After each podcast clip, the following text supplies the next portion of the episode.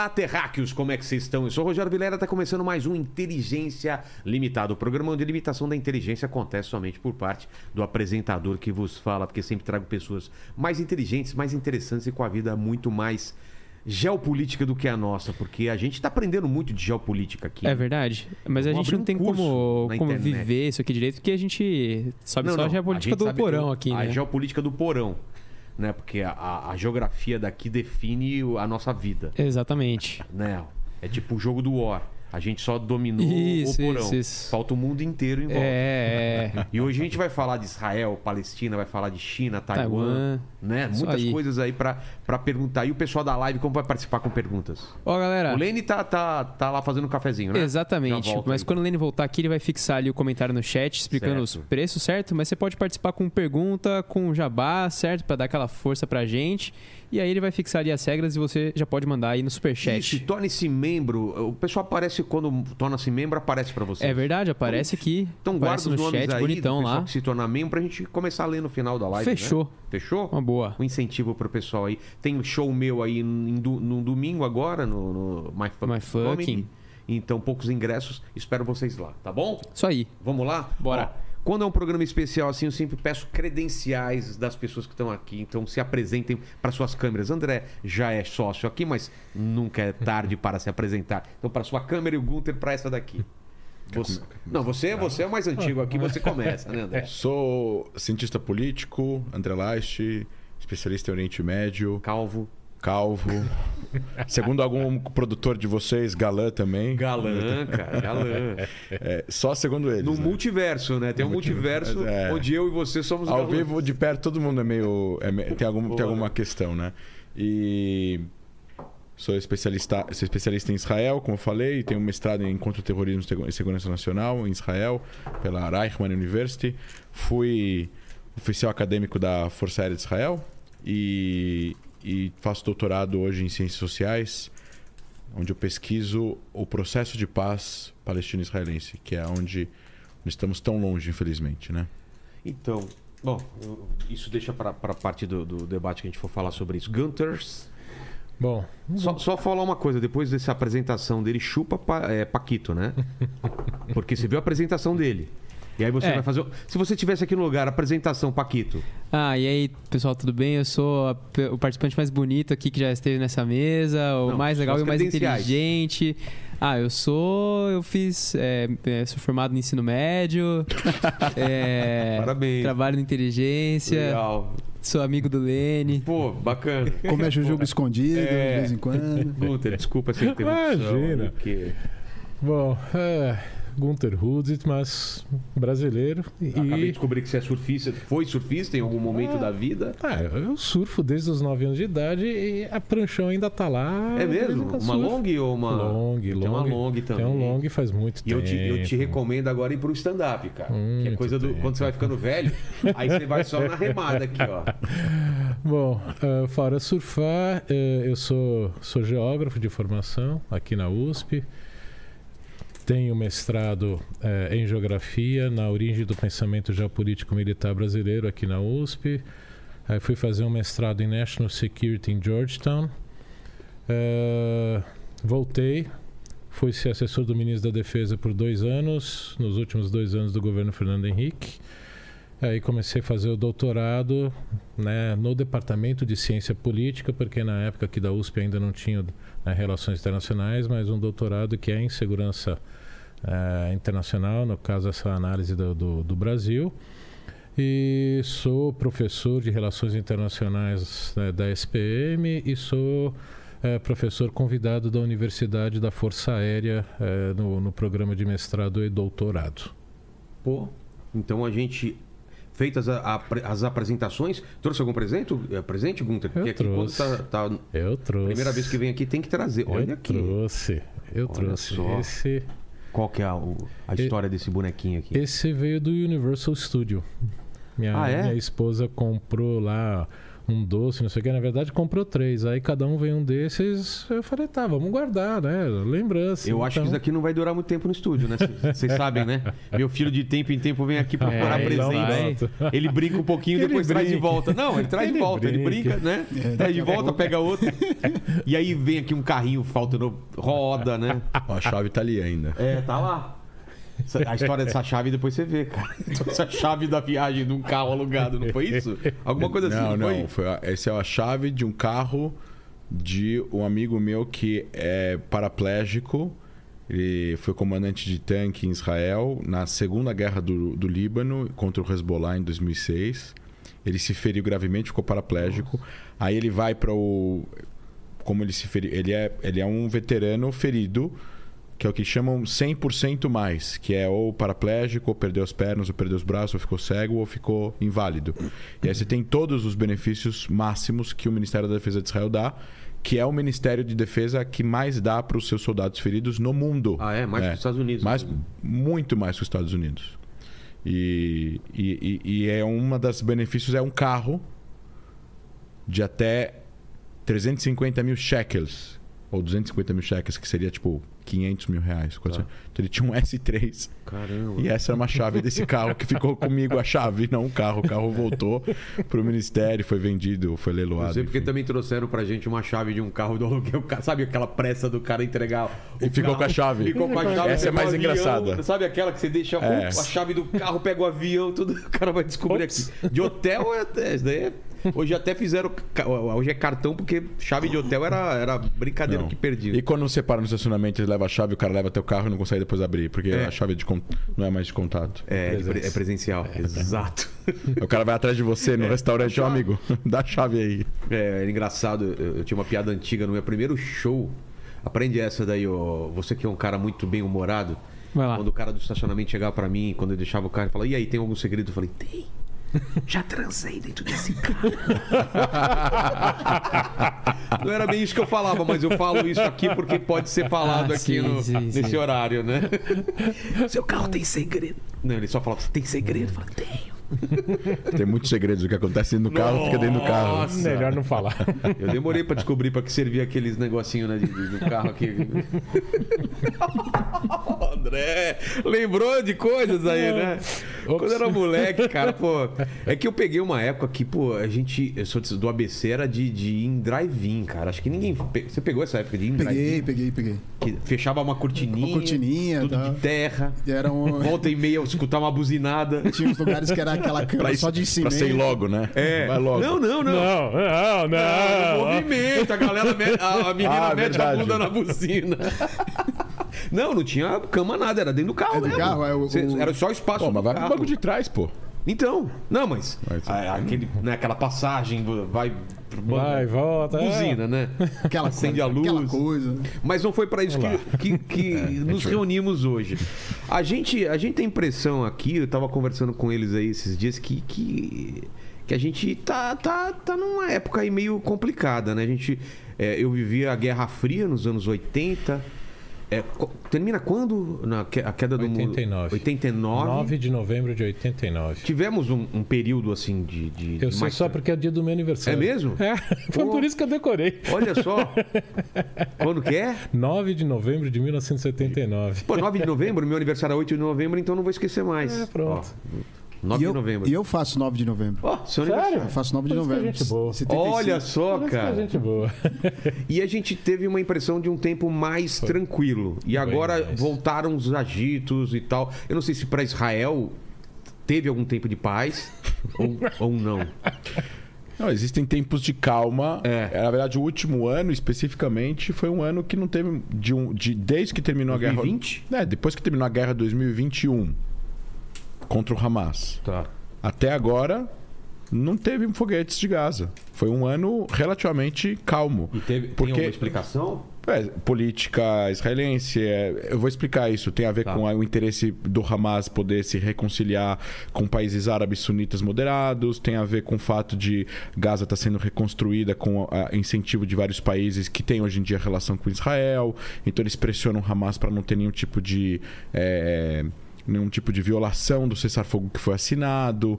É, Israel tem deixado milhares de palestinos de Gaza entrarem em Israel para trabalhar.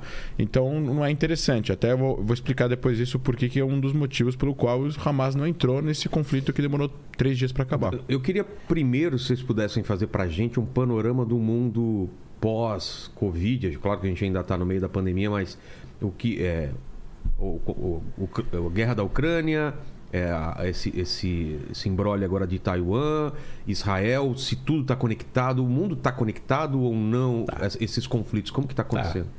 É, pra gente entender um pouquinho, assim, é, é coisa de professor, tem que voltar um pouquinho, mas é, na história a gente entender que existem regras no mundo. O que nós, de relações internacionais, chamamos ordem internacional. É, então, como você falou, Regras que regem. as relações entre os estados. Tá. Como as relações são reguladas, o que pode ou não pode fazer, com base no direito internacional. É, Guerra Fria, havia um mínimo entendimento do que pode e do que não pode entre Estados Unidos e União Soviética. Mas dentro de cada esfera, né, você tinha as regras próprias. É, quando termina a Guerra Fria, vem esse período né, que muita gente chama de globalização, de hegemonia americana. É uma hegemonia do Ocidente.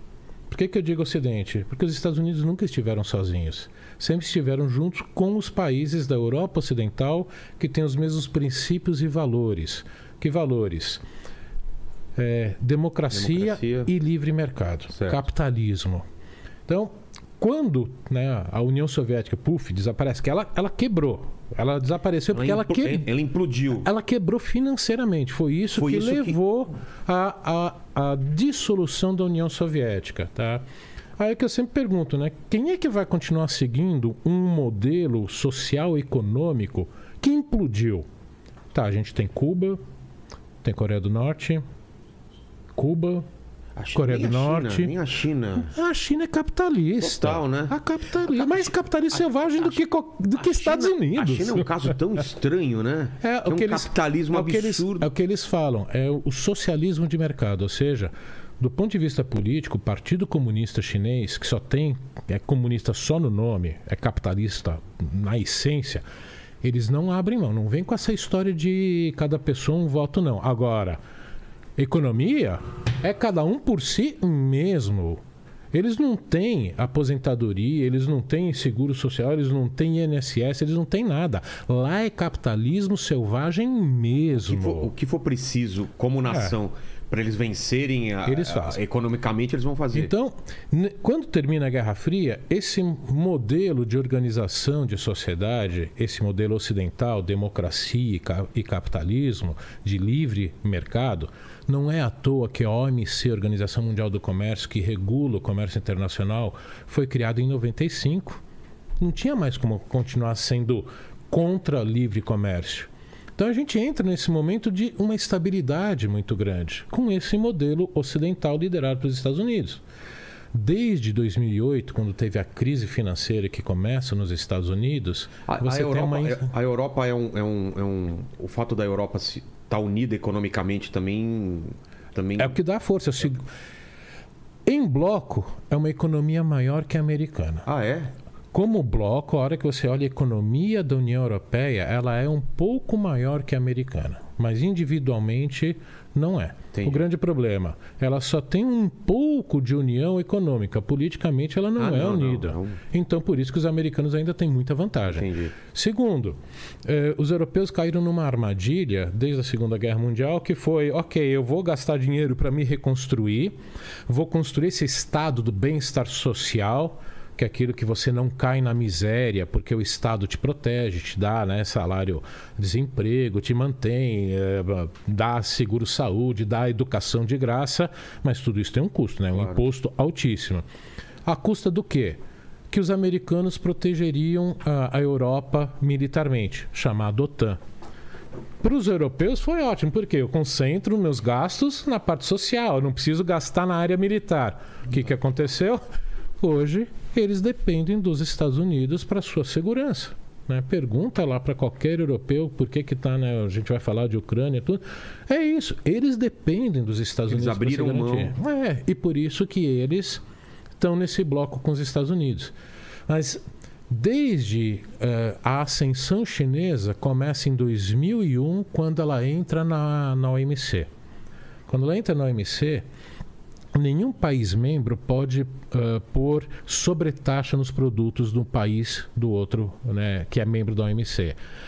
A China, em vez de crescer 7% ao ano, ela passa a crescer 11, 12%, 12% ao ano. Nossa. Qual é a diferença? Crescendo 7% ao ano, você dobra o seu PIB em, em 10 anos. Crescendo 11% ao ano, você dobra o seu PIB em 5 anos. Meu. E por que que isso aconteceu? Porque literalmente a China virou o chão de fábrica do mundo. Ou seja, tudo que precisa de dedo humano para montar precisa de mão de obra barata. O que eu sempre coloco para os alunos, não precisa ser economista nem administrador para entender o que aconteceu. Em 2001, quando a China entrou na OMC, a mão de obra americana custava 60 dólares a hora, em média. 60 dólares. Eu, quando trabalhei lá, né, fazer uma estrada antes de conseguir entrar, tudo a bolsa, eu ganhava 8 dólares a hora. É, 60 é a média. Sim. Tá? Trabalhador chinês ganhava 30 centavos de dólar a hora. 30 centavos. 30 centavos. Precisa ser economista ou administrador para entender. Tudo O que, foi em- lá. que que as empresas fizeram? Fecha a minha fábrica É. aqui nos Estados Unidos, na Europa, no Brasil, levo para lá. É tão mais barato que ainda compensa o custo do transporte e o produto chega aqui mais barato. Por isso que, inclusive, a inflação no mundo nos anos 2000 diminuiu a esses produtos chineses baratos. Então, ela começa a crescer ali. Em 2008 vem a crise financeira. O que, que acontece? Os americanos entram num buraco. A Europa entra num buraco junto. É de 2008 para cá que a China começa a se sentir mais confortável a virar para os americanos. Sabe essa tua ideia de direitos humanos?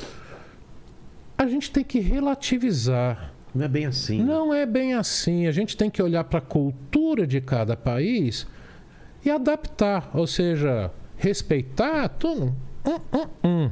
Sabe essa tua ideia de democracia, que é cada pessoa um voto, é, o livre discurso? Não é bem assim. Tem que relativizar de acordo com a cultura. Então, juntou China e Rússia, mais Irã, mais Venezuela, mais esses países autoritários, e eles começaram a se sentir confortáveis a questionar essa ordem internacional, porque se fortaleceram econômica e militarmente e o Ocidente se enfraqueceu economicamente. Militarmente, não. Militarmente, ainda os Estados Unidos continuam a ser a única superpotência do mundo. É, eu- a gente já teve essa discussão aqui em outros programas.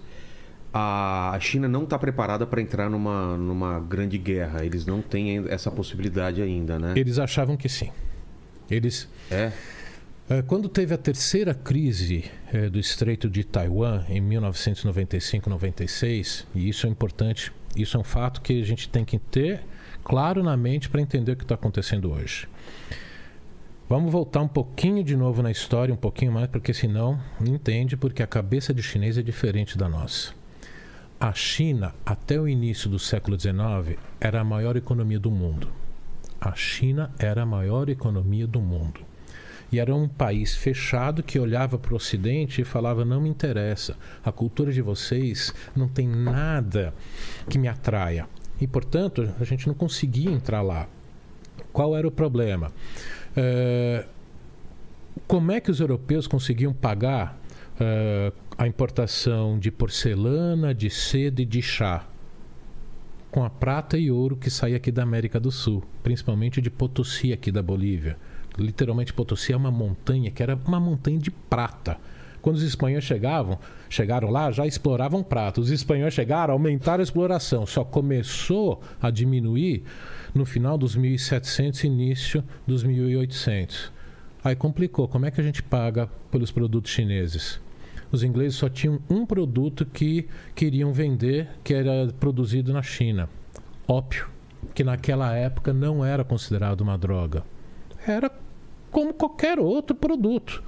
Só que o governo chinês não queria deixar entrar. Por quê? Porque sabe o efeito do ópio, né? Como eu brinco com os alunos, deixa doidão e improdutivo.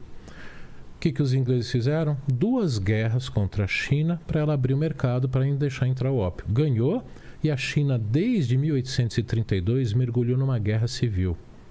Essa guerra civil só foi terminar em 1949, quando o Partido Comunista chegou ao poder. Então, para o chinês, uma cultura que tem 5 mil anos, que tem Estado estabelecido há 3 mil anos, para eles, esses últimos 200 anos, praticamente, é o que eles chamam de a grande humilhação. Um erro, Ah. um erro no. Um tropeço no caminho. É, É mesmo? Eles olham para o Ocidente e falam: nós fomos humilhados por esse Ocidente. E na cultura chinesa, ter a integridade territorial é fundamental para manter a cultura chinesa. Com um detalhe: os ideogramas que formam, né, no que nós chamamos China, é o grande império do meio. Então eles sempre se viram superiores aos outros. E pro chinês médio, ou seja, sabe que a gente brinca, né? O Homer Simpson, que é o average American. Para o chinês médio, Taiwan é parte da China e só está separada por causa desses ocidentais branquelos. Então tem que fazer parte da China. Quando, quando em 95 teve a eleição do primeiro presidente eh, diretamente eleito em Taiwan, ele foi convidado pela Universidade de Cornell, onde ele fez a graduação dele, para fazer uma palestra da experiência democrática em Taiwan. O governo chinês falou: não, não. O, governo, o presidente Clinton, na época, não quis dar o, o, o visto, para não provocar uma crise com a China. O Congresso americano, os dois partidos pressionaram Clinton para dar esse visto acabou dando, ele foi, fez um, né, um, um discurso metendo pau na China. A China ficou tão Putin da vida que fez o quê? Um exercício militar quase do tamanho desse que está acontecendo hoje. Foi o maior exercício militar. O Clinton, para dar a resposta, fez o quê? Mandou dois grupos de batalha, cada um capitaneado por um porta-aviões classe Nimitz, que é o maior que existe. Cada um desses transporta 80 aeronaves para passar no Estreito de Taiwan. O Estreito de Taiwan tem 160 quilômetros de largura. É, resumindo, cada porta-aviões desse tem um poder de fogo que cria uma bolha de exclusão, ou seja, nada entra, de 300 quilômetros. Eles Ao têm redor. essa ao redor desse porta-aviões. Então imagina. 160 quilômetros, passa dois porta-aviões desse, munição real voando desse lado, munição voando desse lado, né? Você sabe muito bem. A a única coisa que eu acho que é, é- é importante lembrar que em 49, né, quando o Isso. Partido Chinês chega no poder, Isso. eles estavam eles estavam lutando também contra aqueles que se opunham, que eram mais capitalistas ou mais pró-ocidente. que era o Partido Nacionalista, o Kuomintang, É o Kuomintang que se refugia, foge para Taiwan. que foge para a ilha de Taiwan. E aí que Isso, começa perfeito. Ah. essa que é a divisão. essa que é a divisão. Perfeito, André. Então, mas é para entender os Estados Unidos nesse ponto, ele, ele reconhece Taiwan como. Ah, ele reconhecia, momento, ele foge, reconhecia Taiwan como um país independente, com detalhe, que sentava no Conselho de Segurança das Nações Unidas até 1971. A ONU foi criada em 1945.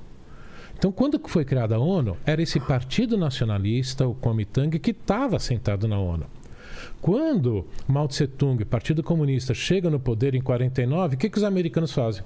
Eu não reconheço você não. Quem continua aqui na ONU é Taiwan. Então imagina para o Mao Tse Tung, para todos o- do Partido Comunista, eles não serem reconhecidos e não estarem na ONU. Qual é a importância de estar na ONU? É o governo legítimo desse povo, é o representante de um povo. É esse, essa importância política, diplomática de você ser reconhecido. Então, de 45 até 71, era Taiwan que estava sentado lá na ONU. Quando os americanos estavam mal atolados na guerra do Vietnã, estavam uma perspectiva de que estavam perdendo a Guerra Fria para a União Soviética, eles pediram ajuda da China. O que, que Mao Tse Tung fez? Eu ajudo, Mas. mas você vai ter que deixar de reconhecer Taiwan, vai ter que começar a me Olha. reconhecer. Em janeiro de 72 aqui houve essa troca. Então, China entrou na ONU só em 1972. Eu, eu vou pedir. O, vê o mapa grande pra gente, por favor, para explicar Isso. pro pessoal, para eles entenderem a importância Isso. geográfica O estreito. do, do- Isso, né, do- isso, do Taiwan. isso. Porque pra gente, ah, é uma ilha. Ah, mas esse, ma- esse mapa é famoso. Esse é o mapa do, do Rene. Do Rene. É, olha aqui. ó. Opa, já. Um beijo pro Rene. Não, Cadê vamos aqui? lá, então vira. um, já caiu umazinha aqui. Oh, Opa, não pode olha. Não, não. Então estamos aqui. Professor, vamos lá. China, China, essa terrinha, né? Pequenininha. Pequenininha. É. E Taiwan, essa ilhazinha aqui. São 160 tá aqui. quilômetros aqui que separam. Então, Japão, Coreia do Norte, né, com aquele o quinzinho, né, o homem foguete. traz um pouquinho mais. né, o, o homem foguete que gosta de ficar lançando né, É. foguete, bomba atômica, Coreia do Sul, o Vietnã, que os americanos sabem Filipinas, muito qual bem. que é a do, do- do- Filipinas é aliado dos Estados Unidos. Tá. Então aqui, China já tá, já tá barrada aqui. Pra cá, Tá barrado. barrada. Então Pra esse- cá tá barrado. É. Índia hoje é aliada dos Estados Unidos. Na- quando essa pergunta e isso que você colocou é ótimo. Por quê? Do ponto de vista chinês, o que, que os americanos fizeram? Cercaram. Cercaram. Claro. E Taiwan tem um ponto Isso, importantíssimo. lembra, isso, isso lembra alguma coisa da, atual- da atualidade, né? É. Total. Né? Por que, que Aham. aconteceu aqui? Mesma Como é coisa. que os russos se sentem aqui? A cabeça russa. Ver a OTAN vindo pra Bombas cá. atômicas americanas É. aqui, aqui, aqui, aqui. A OTAN avançando, apesar da OTAN ser uma aliança de defesa e não de ataque, né? É. Mas. Mas. A- Sempre a- tem o mas. A linha entre o que é defesa e o que é ataque E assim, é. e, e- e é muito relativo, né, Gunter? A gente falar que, ah, mas essa ilha Zota aqui pertence à China. Mas por que, que a ilha pertence e, a e o- e essa península não pertence? Por que, que essa península não pertence e esse pedacinho da Rússia não pertence? E por que isso aqui não pertence? Então a gente pega o Nepal pertence. Então é tudo uma coisa só. Mas são só pra- linhas, só são entender, linhas, né? A China foi maior do que é? Foi menor? Como que foi ela na história? Ela, Ela- perdeu o território? Ela já foi maior, Já foi maior. e já foi menor. Ah, é? Por exemplo, né, eh, aqui no, no, no oeste chinês, que é Xinjiang, que é essa província mais a oeste, é a segunda maior província da China, só é menor do que a do Tibete. Eh, em 1949, não estavam subordinados a Pequim Ah, é? funcionavam como Independente? eh, independentes. Né? Principalmente Tibete, que é o mais reconhecido, que tem na Dalai, que tem Exato. tudo. Em 41, depois de 49, quando o Partido Comunista eh, chegou ao poder, eles tomaram, falando que historicamente pertenceram ao Império Chinês. E tomaram. Xinjiang eh, tem uma maioria de muçulmanos, os uigures. E o que, que o Ocidente está. E estão agora pegando cada vez mais no pé dos chineses? Os chineses estão eh, levando para escolas de reeducação política. Nenhum ocidental conseguiu entrar numa escola dessa para ver o que, que se ensina lá. Mas Exato. dá para ter uma ideiazinha do É. que, que é. Ou seja, Em campo de concentração. é fundamentalmente é um campo de concentração em que eles estão tentando diminuir a cultura uigure e implementar a visão da, eh, da maioria Han, que é uma, um dos grupos chineses, a, a, a, a etnia Han, para controlar. Mesmo os muçulmanos também, eles, são- eles não são é, liberados pra, pra- Não, pra eles quase- são super É, perseguidos. teria que o Sheik, super perseguidos. Semana retrasada ele tava falando isso, né? do- super perseguidos. Assim como o Tibete. É o mais conhecido no mundo, por É. causa do Dalai Lama, foi ocupado no início, se eu não me engano, em 1951, e que o governo de Pequim diz o quê? É China, historicamente foi China. Tá, praticamente ao longo da história, tudo isso foi China. E esse é o problema da gente não ter. A gente não saber muita coisa sobre a É. China, né? Porque como É. não é uma democracia, é abafado. E é do outro lado do do, outro lado do mundo, mundo. e a língua é diferente. É, Você vê como, totalmente. como acontece com. A gente não sabe como que tá a pandemia Pois direito é. lá, a gente não sabe qual é, É. o controle. Aí vamos lá, o que, que aconteceu em 95, 96 que eu disse? Teve essa crise no Estreito, a terceira crise, e aí, eh, quando os porta-aviões estavam para passar esse estreito, a China cancelou o exercício. Por quê? Os militares chineses não conseguiam localizar os, os navios americanos. E olha que não localizar, vocês Então. uma ideia, cada porta-aviões desses tem um pouquinho mais de 300 metros de comprimento. É uma coisa gigantesca. Ali que eles perceberam, estamos defasados. Desde 96, Porque na teoria eles têm o maior exército do mundo. Na Em teoria. número. Em Em número. número. Mas isso não, Isso não para quer a dizer- guerra é. moderna, número guerra não moderna, é, significa não nada. significa nada. Foi aí que eles começaram a, a se modernizar. Em 97, isso tem um artigo do Washington Post da época, eu coloco sempre em aula para o né, pessoal ver que eu não estou mentindo. Ah, um funcionário do Departamento de Estado americano, que é o Ministério das Relações Exteriores dos Estados Unidos, estava numa tentativa de reaproximar os dois governos, e aí ele, depois relatando, quando ele voltou para os Estados Unidos, que ele estava conversando com alguns militares chineses, e aí ele disse: eh, Nós não vamos aceitar né, uma ação militar unilateral, vamos reagir. Aí os os militares chineses viraram e falaram: não, vocês não vão, não sei o quê. Aí o mais graduado virou e falou: sabe que vocês não vão? Por quê? Lá nos anos 50, vocês nos ameaçaram bombardear com arma nuclear porque a gente não tinha. Então vocês podiam fazer isso. Hoje vocês não podem mais Parece fazer que o isso. jogo virou. Não é? E eu tenho certeza que vocês se importam muito mais com Los Angeles do que Taipei. Foi a maior O quê? ameaça. Foi nesse nível? Foi, foi nesse nível. O cara voltou. Aí a Rússia falou, ixi, eu não deixava. Los Angeles está aqui, né? É, Los An- tá- tá é mesmo, tá muito É. perto, né? é, é meio planeta É. só. Pega, o, pega o, o- o Google O Earth. globo, né? É. Pega o Google Earth, põe no Polo Norte. O Oceano Pacífico cobre meio planeta. Mas aí começou o seguinte. cima. Mas é que eles passam meio que por, a- por Nordeste. É, é. Passa pela Alaska e Você vai. corta um terço, É. um quarto, um, um terço do caminho. Só E é um, você com um ICBM, você faz isso. Só que aí começou Tanto nos Estados Japão veio Unidos. aqui na, na- no Havaí bombardear e, e é perto do. Aí começou nos Estados Unidos a discussão, ah, os mísseis chineses só chegam em Los Angeles, não sei o quê, tal. Aí em 1999, que eu lembro que nessa época eu estava lá em Washington, numa entrevista de um representante do governo do, né, do- das forças militares chinesas, não, não, não, os nossos mísseis chegam a, a Washington. É que é que para nós ocidentais o simbolismo não fez né, lógica, mas foi um simbolismo para os chineses. Qual é a maior cidade mais americana mais próxima da região? Los Angeles. Los Angeles. Foi para ser simbolismo. É para mostrar que para os chineses, é para orientais, é, maior em população, acho que é maior. eu acho que só perde para a megalópole de Nova York. Ah, para Megalópole. Mas como cidade, eu acho que só cidade, só cidade, ela é a maior. Então, é pro ocidental, isso não tem, o simbolismo não é muito forte. Agora, pro chinês, isso tem uma importância. E a gente não aprende isso, né? principalmente a arrogância americana de se considerarem a única superpotência.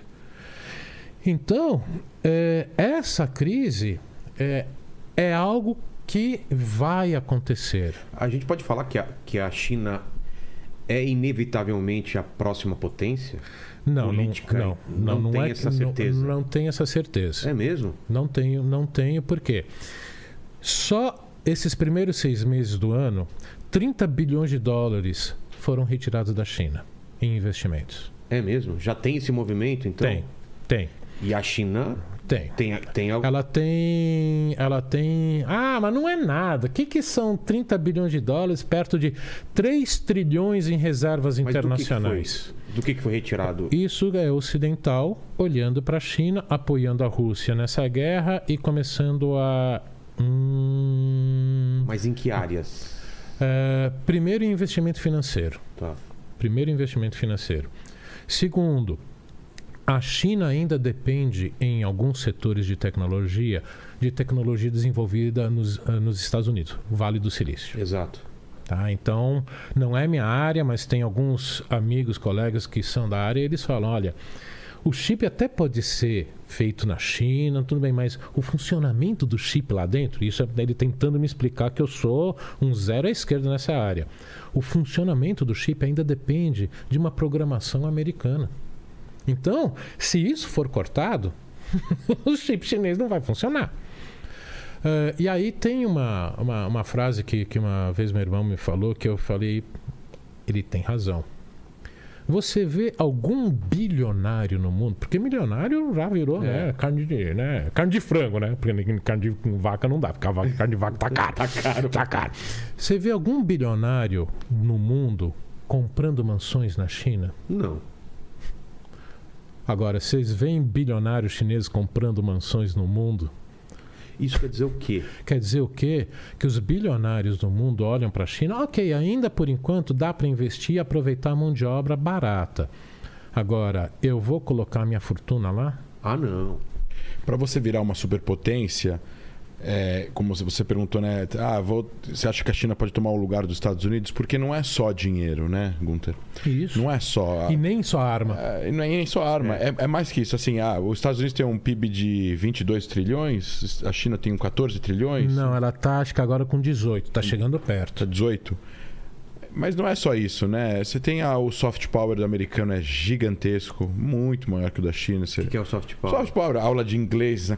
é, filme, Filme, Hollywood. seriado, tá. Você a cu- a quer ser um cultura, chinês? A comida, você, a- Você quer o estilo você- de você vida quer o americano. estilo É. de vida. Quer dizer, hoje menos do que antes, né? Mas ainda. E é muito difícil você conseguir transformar o soft power a tal, modo, eh, a tal modo com uma ditadura, porque no final das contas você não tem um pensamento crítico dentro da China, você não tem acadêmicos da China vindo em vários lugares do mundo dando aulas de ciências políticas sobre a, a história da China, você não tem, entendeu? Falta isso. E, e qualquer país autoritário que não tem a primeira coisa que quando a, quando a democracia termina, a primeira coisa que acaba é a liberdade de expressão e a, e- e a imprensa livre, que é uma coisa que não tem na China.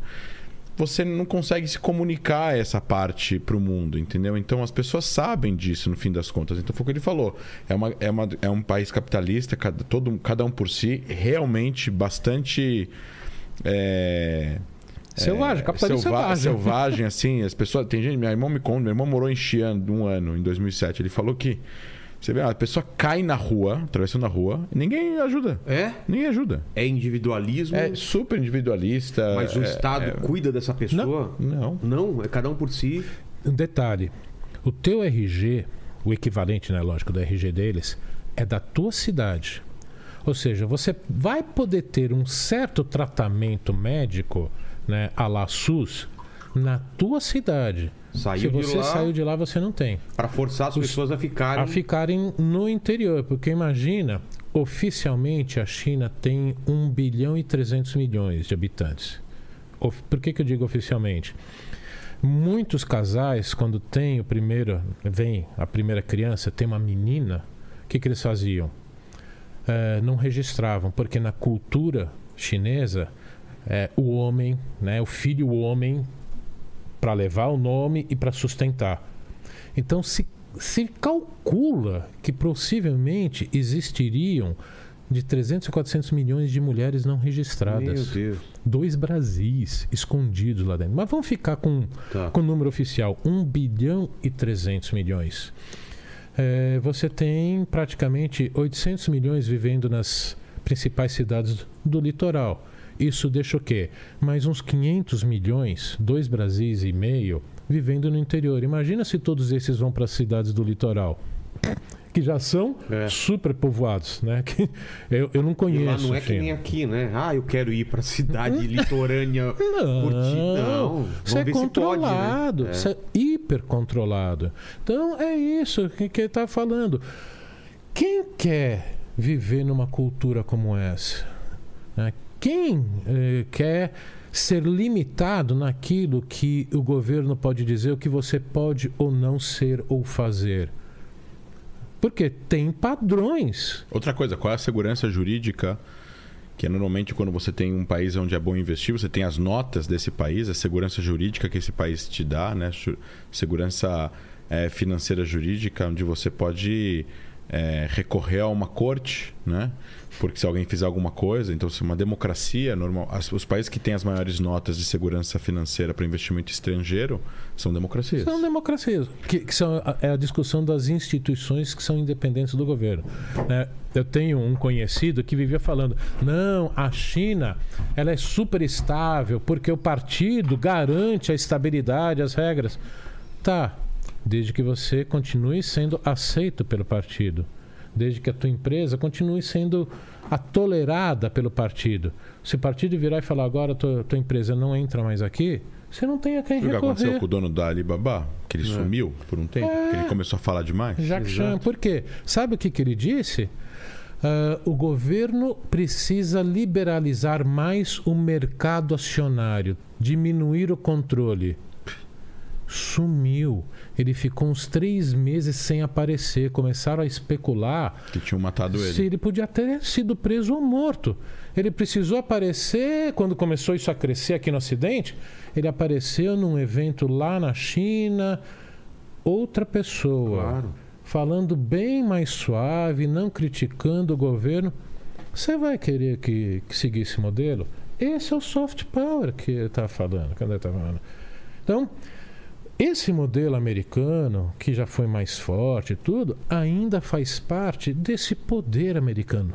Mas será que a gente não pode. Porque a gente está tá trabalhando com a cabeça do que foi até hoje. Mas será que a gente não está indo para um outro caminho? Infelizmente, isso é. Eu, eu espero estar errado, né?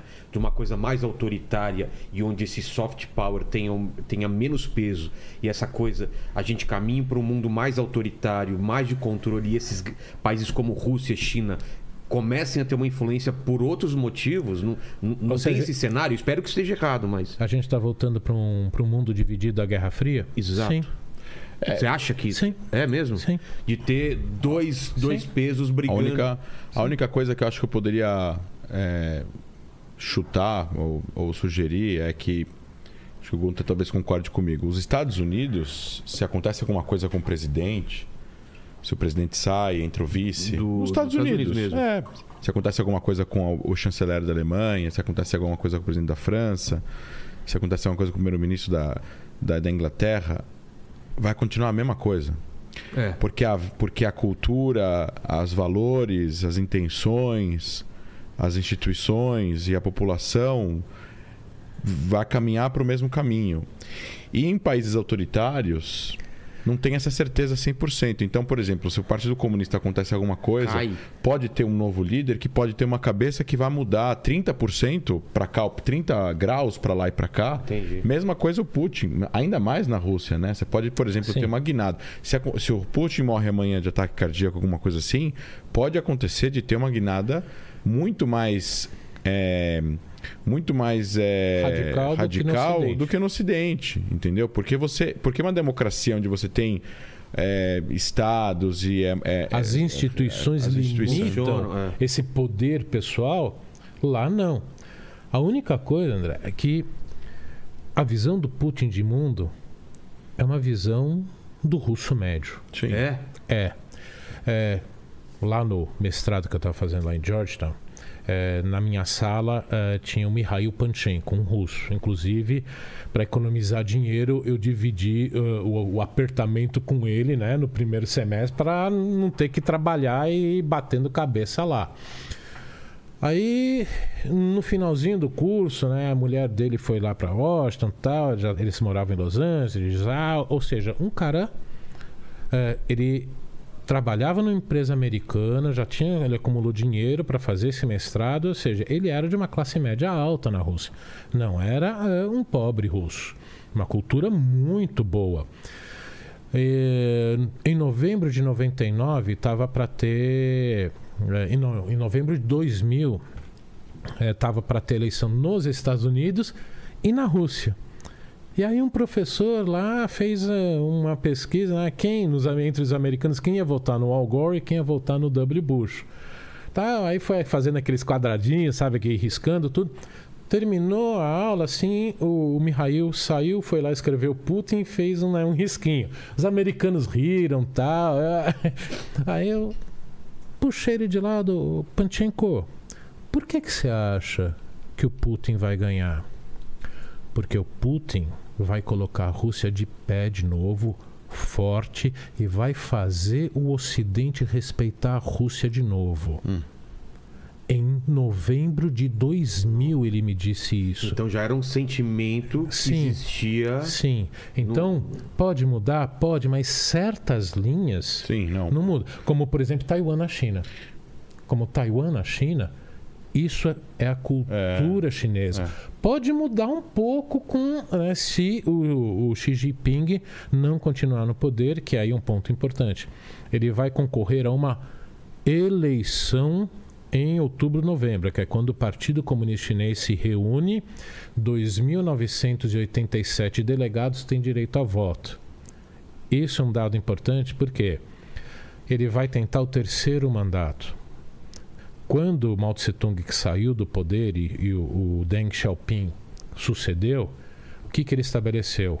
Líder chinês só pode ficar dois mandatos de cinco anos, para não, para não ter uma ditadura como foi Mao Tse Tung, personalizado Ou seja, a no poder. ditadura é do partido, mas não da pessoa. Isso, isso. Perfeito. E aí, eh, ele está com tanta força, tanta força, que ele vai concorrer a um terceiro mandato. Tem oposição dentro? Tem. Mas dentro do partido. Então, ele precisa garantir a maioria e, de preferência, a totalidade dos 2.987 delegados. Então, nesse momento, ele tem que fazer parecer forte, que ele está enfrentando o Ocidente. Então, tudo isso em parte, é uma dinâmica interna do partido. Agora, que eles vão buscar invadir Taiwan ainda num futuro não muito distante, eu li uma análise ontem, literalmente falando, ao redor de 2035, 2040, que é quando o Xi Jinping já vai estar numa certa idade que ele quer deixar um legado, assim como o Putin. Eu não sei se minha pergunta faz sentido, mas a China invadir Taiwan comparado com a Rússia invadir a Ucrânia, que comparação a gente pode fazer disso? É a mesma coisa? É Não. pior? É melhor? Não. Qual o mu- impacto disso É muito mais complicado Ah, é? Porque são 160 quilômetros de mar que você tem que levar tropas para desembarcar. E uma coisa é a economia da Rússia ser cancelada da economia mundial. Para as pessoas terem uma ideia, a economia russa é mais ou menos do tamanho da economia brasileira e, e- e uma participação na economia mundial muito É pequena. 10 vezes menor que a É mais que 10 vezes, 12 vezes menor que a da Rússia. A da, Da China. China. A China não. A China tem um peso muito grande na economia mundial. Então, se algo parecido acontecesse, desculpa, quando isso acontecer, Você acha que não é, não é não é se, é quando? quando acontecer, eh, vai ter um impacto na economia mundial muito maior do que nós estamos sentindo hoje. Mas muito maior. Por quê?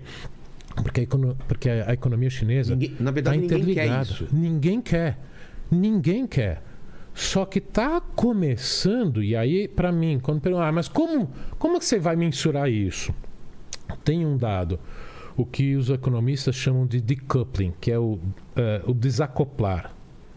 Ou seja, a economia chinesa está interligada na economia mundial. É, principalmente com a economia americana. Se essas duas economias começarem a não estar mais tão interligadas, você pode ter um evento como esse. Ou seja, os chineses podem invadir e falar: você vai fazer o quê? Vai parar de comprar meus produtos? Eu não dependo mais de vocês.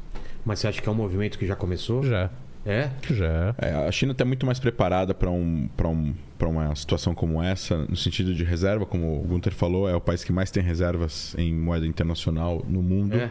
3 trilhões, 3 trilhões de dólares. Pra você ter uma ideia em valor, o Brasil deve ter o quê? 200 bilhões? um Não, o? Brasil está com 300. É, 340. 340 bilhões. A Israel tem, Israel tem 186 bilhões de E a dólares China tem? De reserva. trilhões. 3 trilhões. Isso significa que ele está sentado em cima desse dinheiro, se precisar.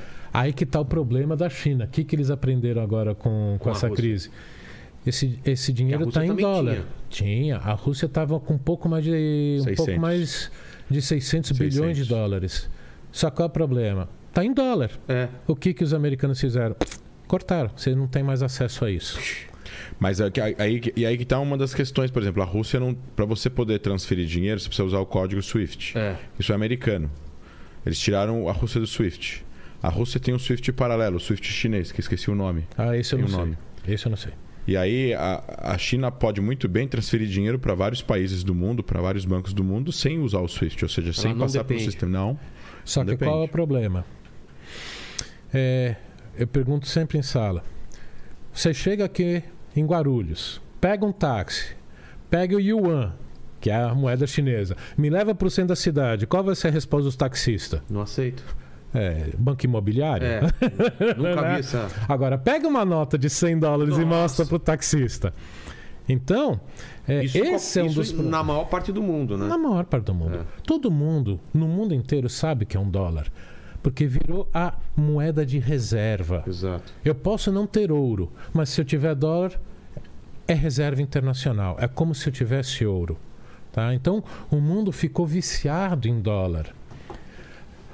Existem três vezes mais dólares circulando no mundo, se eu não me engano esse número, do que na economia americana. Caramba. Dólar, Sei, sabe? sei, sei. Papel, moeda mesmo. Existe três vezes mais. Por quê? Porque desde 1945 o mundo ficou viciado em dólar porque precisava, eh, era o chamado lastro ouro. Para uma moeda ter valor, você precisa precisava ter o equivalente de quantidade de papel moeda circulando em reserva de ouro. Se todo mundo quisesse pegar. É tinha lá. isso, né? E, é, Ah, Isso acabou Aí, ah, ah, quando termina a Segunda Guerra Mundial, os americanos tinham 52% das reservas de ouro do mundo e 54% da produção industrial do mundo. E o resto do mundo estava destruído, principalmente Europa, Japão, tudo. Então, como é que eu vou manter a minha moeda estável se eu não tenho ouro? Acumula dólar. É. É desse processo que o mundo está viciado em dólar. Quantos yuans estão circulando no mundo? Não chega a uma porcentagem ínfima disso. Mas qual é o plano da China em relação a isso? É tentar fazer os países próximos dela começarem a aceitar yuan. Aí que você fez aquela pergunta: o mundo caminha para uma separação? A China vai, depois do que ela aprendeu com o que aconteceu com o Putin, É, a Rússia foi um grande laboratório, laborató- para a China, né? Pra que eles ver o que olharam e upa, tem muita coisa que eu não imaginava que aconteceu ali e que, portanto, vamos desacelerar um pouquinho, Ah, né? Como tanto do ponto de vista econômico, comercial, financeiro e militar. E militar. Por quê? Qual foi a última vez que a China teve em guerra? 1979 contra o Vietnã. E que eles dizem que ganharam, mas não ganharam. Eles não têm Não, experiência. Eles não têm. Eles não têm experiência. em guerra. Não, eles, podem, eles, têm, eles têm tecnologia, tem caça, tem porta-aviões, tem. uma- Inteligência. Tem, Tem inteligência, tem satélite, satélite, tem- mas a experiência que os Estados Unidos têm, que outros países têm, Que. Israel tem. Israel que- tem. É, não se compara. né? Não se É, compara. Não se compara. E eles E a, sabem. Rú- a Rússia tinha mais experiência do que a China. Claro. E Tá. mesmo assim, olha o que aconteceu. Olha o que aconteceu. Cadê a Força Aérea Russa? É. Tá? Então, o que, que eles viram? Caramba, se a Rússia tinha mais experiência, deu ruim? Mas, Gunter, eu queria entender, é a pergunta que eu mais me faço. Vale. Taiwan vale tudo isso para a China ou é uma coisa mais de orgulho? Deixa eu te perguntar uma coisa. Que que você co- Ah, Só para explicar a pergunta. Porque a China vai criar uma confusão com o mundo ocidental por causa de Taiwan. Então tem que valer a pena. Vale valer então a pena? Para a liderança do Partido Comunista Chinês, o que, que é mais importante para eles? Continuar no poder. Certo. Com certeza. Com certeza. Ah, imagina 1% de chinês nervoso na rua protestando. Como é que separa isso? É. 1%. É muita gente.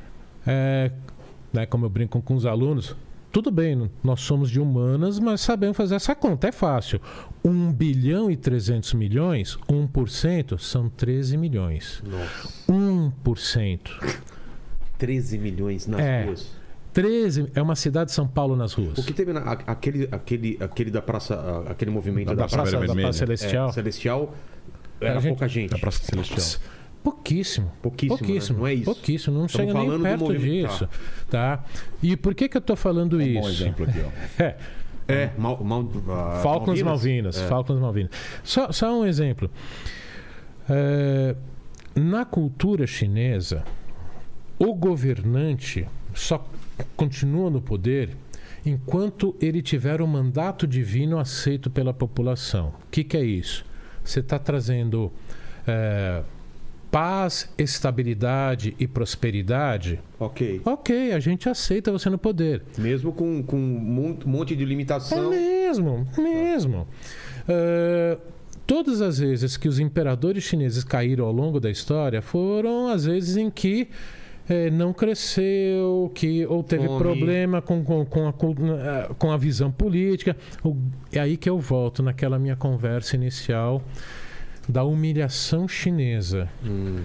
Pro chinês médio, Taiwan tem que ser da China.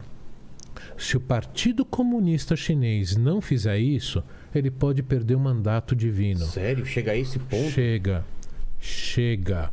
É por isso que aquele militar fez a ameaça pro americano. Seria. Se a gente colocasse isso para os Estados Unidos, seria o quê? Não tem comparação. Não tem comparação? É, é uma cultura Tirar muito diferente da nossa. Sei lá. Não, Muito não diferente. Muito diferente. Porque, porque você vendo de fora, fala assim, pô, mas a estabilidade econômica e tal, deixa Taiwan lá. É Não, porque, é porque a gente vive no o, o novo mundo, né? O novo mundo. com a Europa Ocidental, É. parte dele também. Não dá pra... A Europa Ocidental.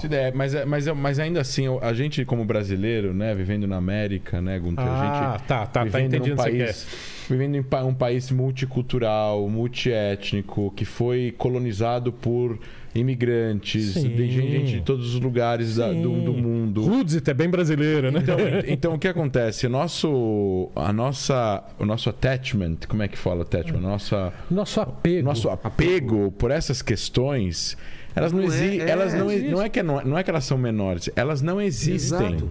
Não existe. Não existe.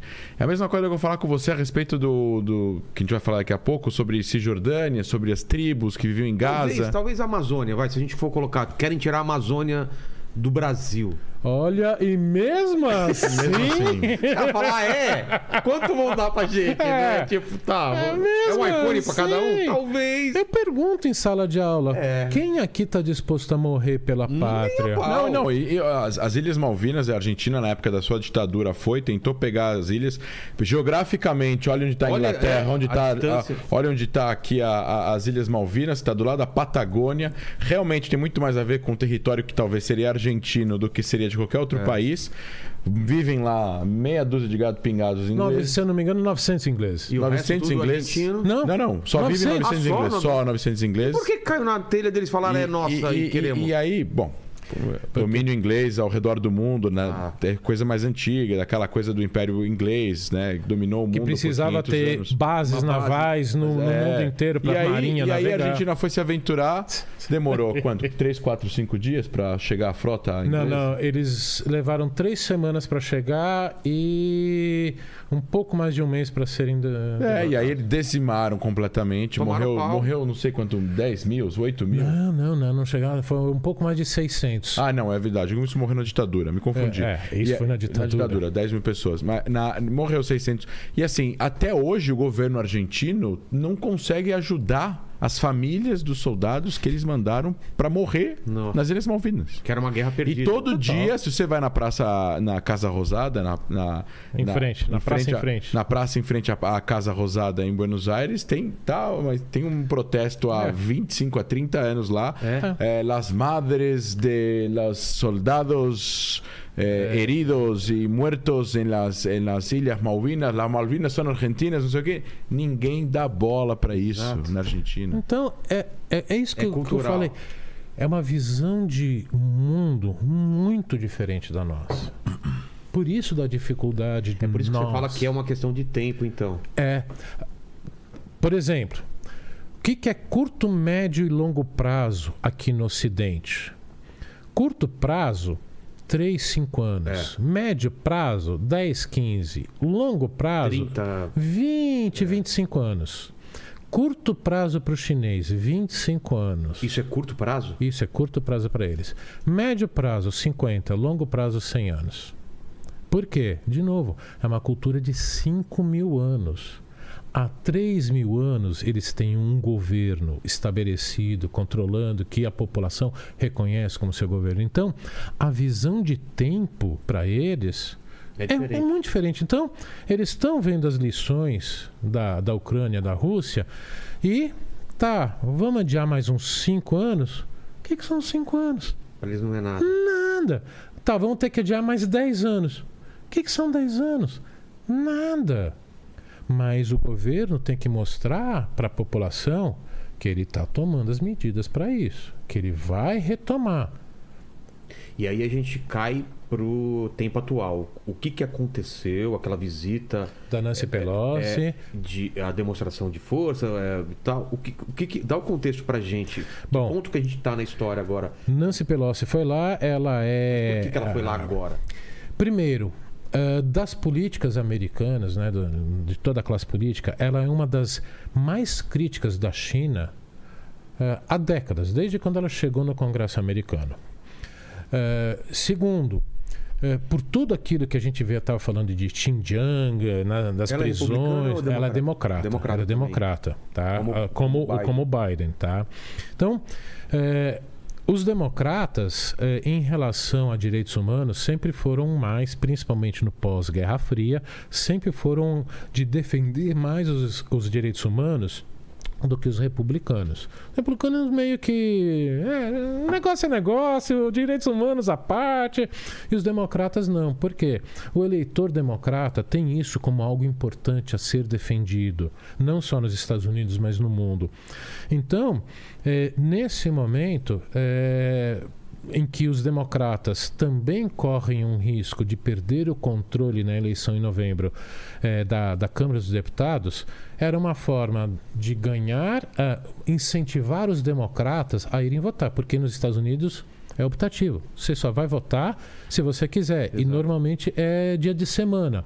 E se você atrasar para voltar ao trabalho, aquela hora você não vai receber. Lá você ganha pelas horas trabalhadas.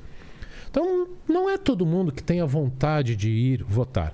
Então, esse segundo ponto dela ter que mobilizar os democratas.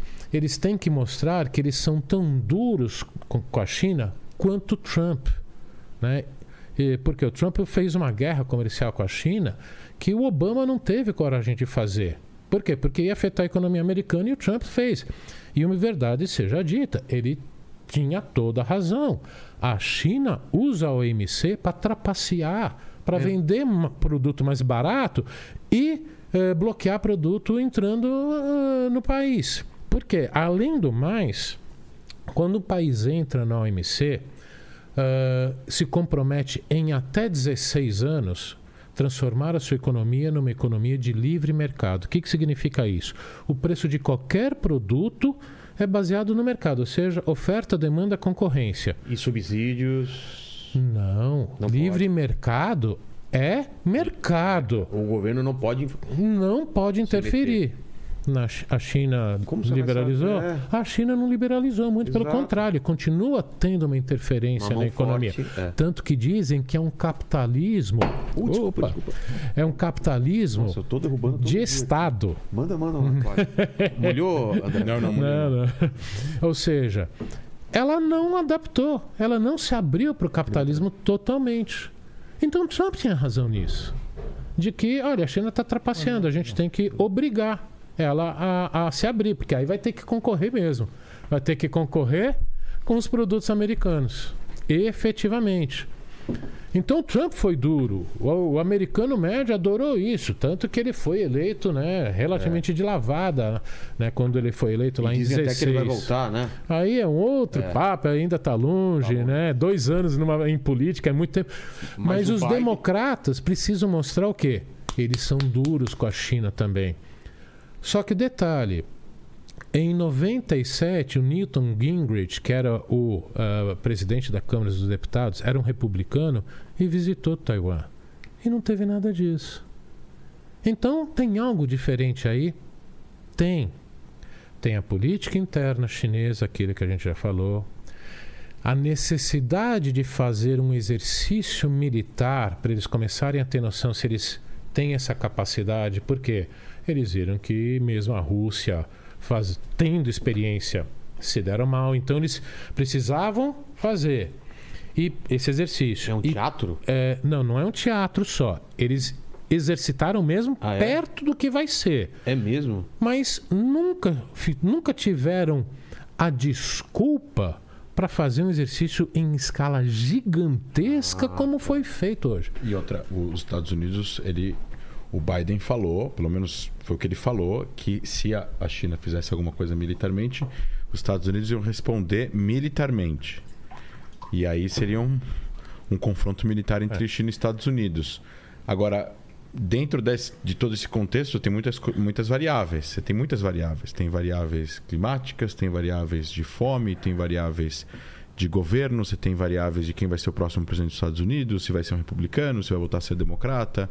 Você tem muitas variáveis. Então, assim, a gente é uma previsão, né? Dá para imaginar o que pode acontecer, mas assim, pode ser que entre um presidente nos Estados Unidos que de repente vire amigo da China, fique mais próximo do governo chinês ou, ou seja menos ou, ou, não, ou não brigue tanto com essa questão de direitos humanos, se entrar um- uma pessoa isso, isso normalmente é uma pauta mais democrata, mas se entrar um republicano, se o Trump concorrer, voltar a ganhar, assim, você não tem Não como saber. saber 100% o que vai acontecer. Essa é uma- Então, é, muita muitas variáveis podem acontecer. Que deixa, Que a- deixa a, situação mais ainda complicada. A gente tá, tá, tá, tá à mercê de, de eleição, de. É democracia. É, exatamente. É, é, é. E- e- mas É o, o que exatamente o, o- o governo chinês fez aqui? Lançou míssil? é, Tirou no ar, isso, É? passou por cima, e violou o espaço aéreo. ficou, olha aqui, Fez olha, a gente fez- tem fez- míssil. Fez rasante de. de, de- São mensagens, diplo- são mensagens, tudo são mensagens. Mas ele né? violou algum acordo? Ele, violou o espaço aéreo. Ele violou. É? Alguns três mísseis caíram dentro da zona econômica exclusiva do Japão. Então. Só No que, Japão. só que se olhar no mapa, você fala, peraí, eles estão disparando daqui para cá. É. Foi para o Japão? Ou seja, foi um recado. Foi um recado, não foi erro. Foi- não, foi um recado. Por quê?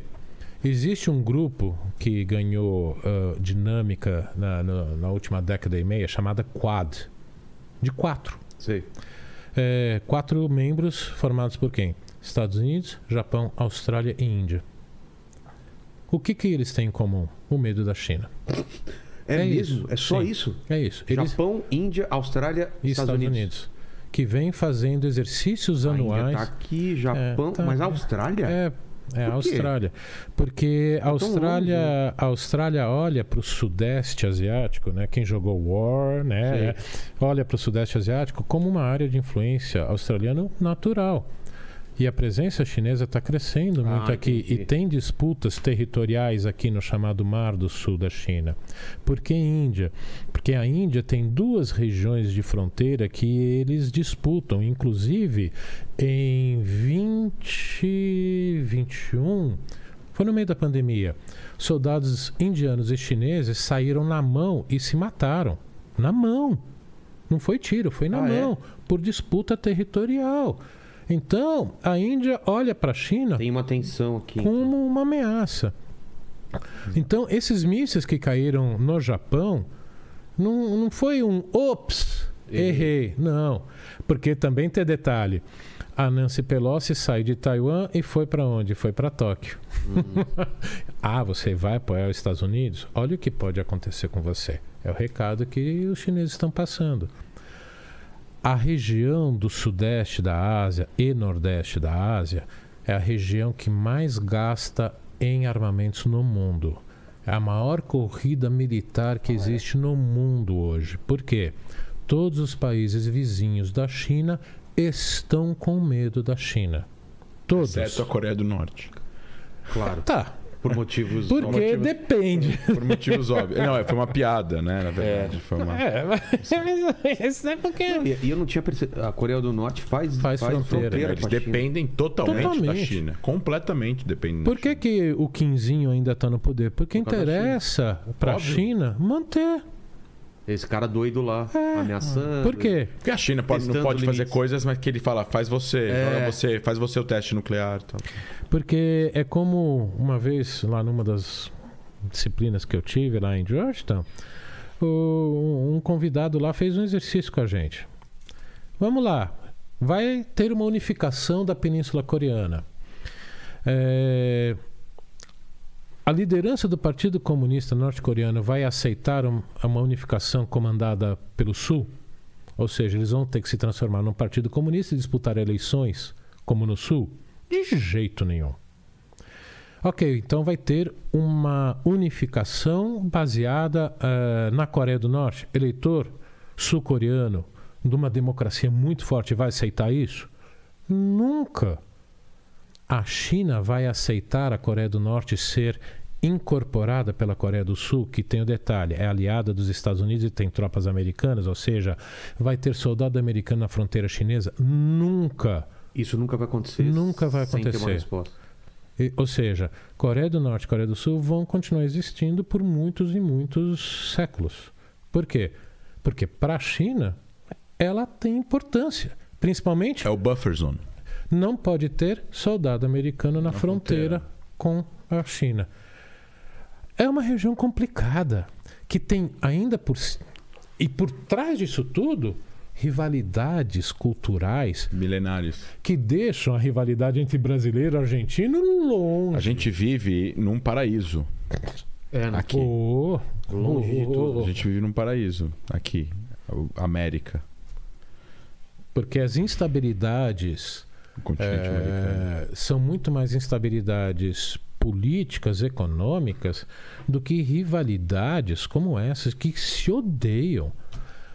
Chinês odeia japonês e odeia coreano. Japonês odeia chinês e odeia coreano. E coreano odeia japonês e odeia coreano. Mas é de se odiar. Por quê? Por tudo que já aconteceu há milhares de anos entre eles. Então, só para ficar no exemplo do Nordeste da Ásia, se chegar no Sudeste da Ásia, piorou mais ainda. Então, é que eu falo, a, a- rivalidade nossa, né, de brasileiro e argentino, Não. é, É, é de futebol, é de, de, de, de piada. de piada. Não, não, lá, entre chinês e indiano, fortíssimo. Antes da gente voltar a falar de Israel, qual é o panorama atual? O que, que aconteceu? Deu uma esfriada? Tá- Então, ah, o, o governo chinês estendeu os exercícios por mais dois dias, nada muito diferente do que vinha fazendo, e agora ah, o governo de Taiwan vai dar sua resposta, vai fazer exercícios militares com munição real, vai voar jatos, vai disparar alguns mísseis e vai ficar nisso. Não, não vai escalar para a guerra. Tá? É, lógico que tem um risco, sempre tem um risco. Qual seria o risco? O que, o que acontecendo isso Um- começa uma guerra? um- um- Se o Taiwan retaliasse, atirasse e bater e atingisse alguma. derrubar um avião chinês. roubasse um avião chinês. Tudo bem, aí China ataca, mas aí o mundo vai, vai sustentar o. a- Olha. Não vai, o Taiwan não vai fazer isso, entendeu? Não Taiwan vai, não, né? não, vai fazer Não, isso. eles vão fazer o exercício militar quando entenderem, principalmente disparando mísseis, quando entenderem que não tem mais avião chinês voando para não correr esse risco. É. Tá? Então, por quê? Ah, o que ficou claro, isso acho que para né, quem final mesmo, o que ficou claro com esse exercício? É, eu ainda dei aula sobre né, evolução das guerras ah, né, para a disciplina de geopolítica eh, na segunda-feira e uma das discussões é a visão de dois coronéis chineses que escreveram um paper e foi traduzido por militares americanos do que eles chamam de guerra irrestrita. E que eles deixam claro literalmente: o uso da força é o último instrumento. É a visão de Tem Sun Tzu. coisa antes. Ou seja, você toma uma série de levam a arte da guerra medidas.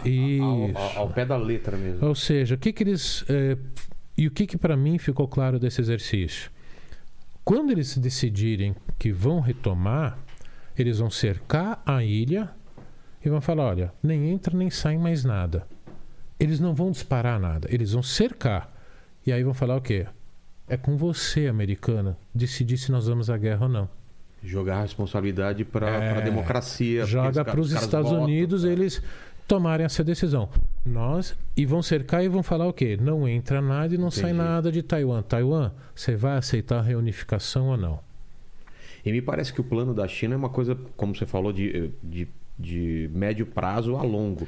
É, o, o lance deles é enfraquecer os Estados Unidos culturalmente é e esperar. economicamente. É esperar. esperar. A única coisa é que É bom para eles, não é, é? é que eh, chineses e russos, principalmente o Putin, olhavam para o Ocidente e diziam: está enfraquecendo, eles não têm vontade de ir à guerra. O Putin não esperava essa reação. Ah, do é? Ocidente. Você acha que não esperava? Não esperava. Não esperava. Porque ele olhava e falava.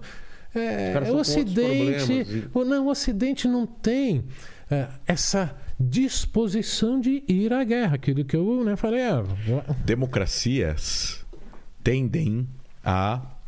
Tendem não, né? É, na história da humanidade, entre um, um país policial, um país autoritário, um país policial, onde você tem um, um sistema autoritário, pode ser um ditador, pode ser um rei, pode ser um, um, um general no poder, de forma autoritária, policial, e uma democracia. Na história da humanidade, você não tem uma, uma, um exemplo onde esse país autoritário policial prefere a paz do que a guerra e um país democrático prefere a guerra do que a paz. É o contrário sempre. Então, a- essa- isso que o Gunter está falando é exatamente o que acontece em relação ao fato de essa visão que o Putin teve de achar que o Ocidente vai sempre preferir botar é, vai pôr em risco o meu modo botar, de vida. botar panos botar panos quentes e falar não, não, não, não- não- a gente não quer a gente não quer perder soldado você não quer gastar dinheiro você não quer perder equipamento você não quer fazer um monte de coisas que vão eventualmente hoje em dia 2022 não estamos falando da década de 60 né? É, não, Estamos falando, agora. estamos falando agora, tá? Isso. Que alguém vai vir falar, não, mas os Estados Unidos, na década de 60, e Cuba e Vietnã e tal. Era Estamos falando da régua de hoje em dia.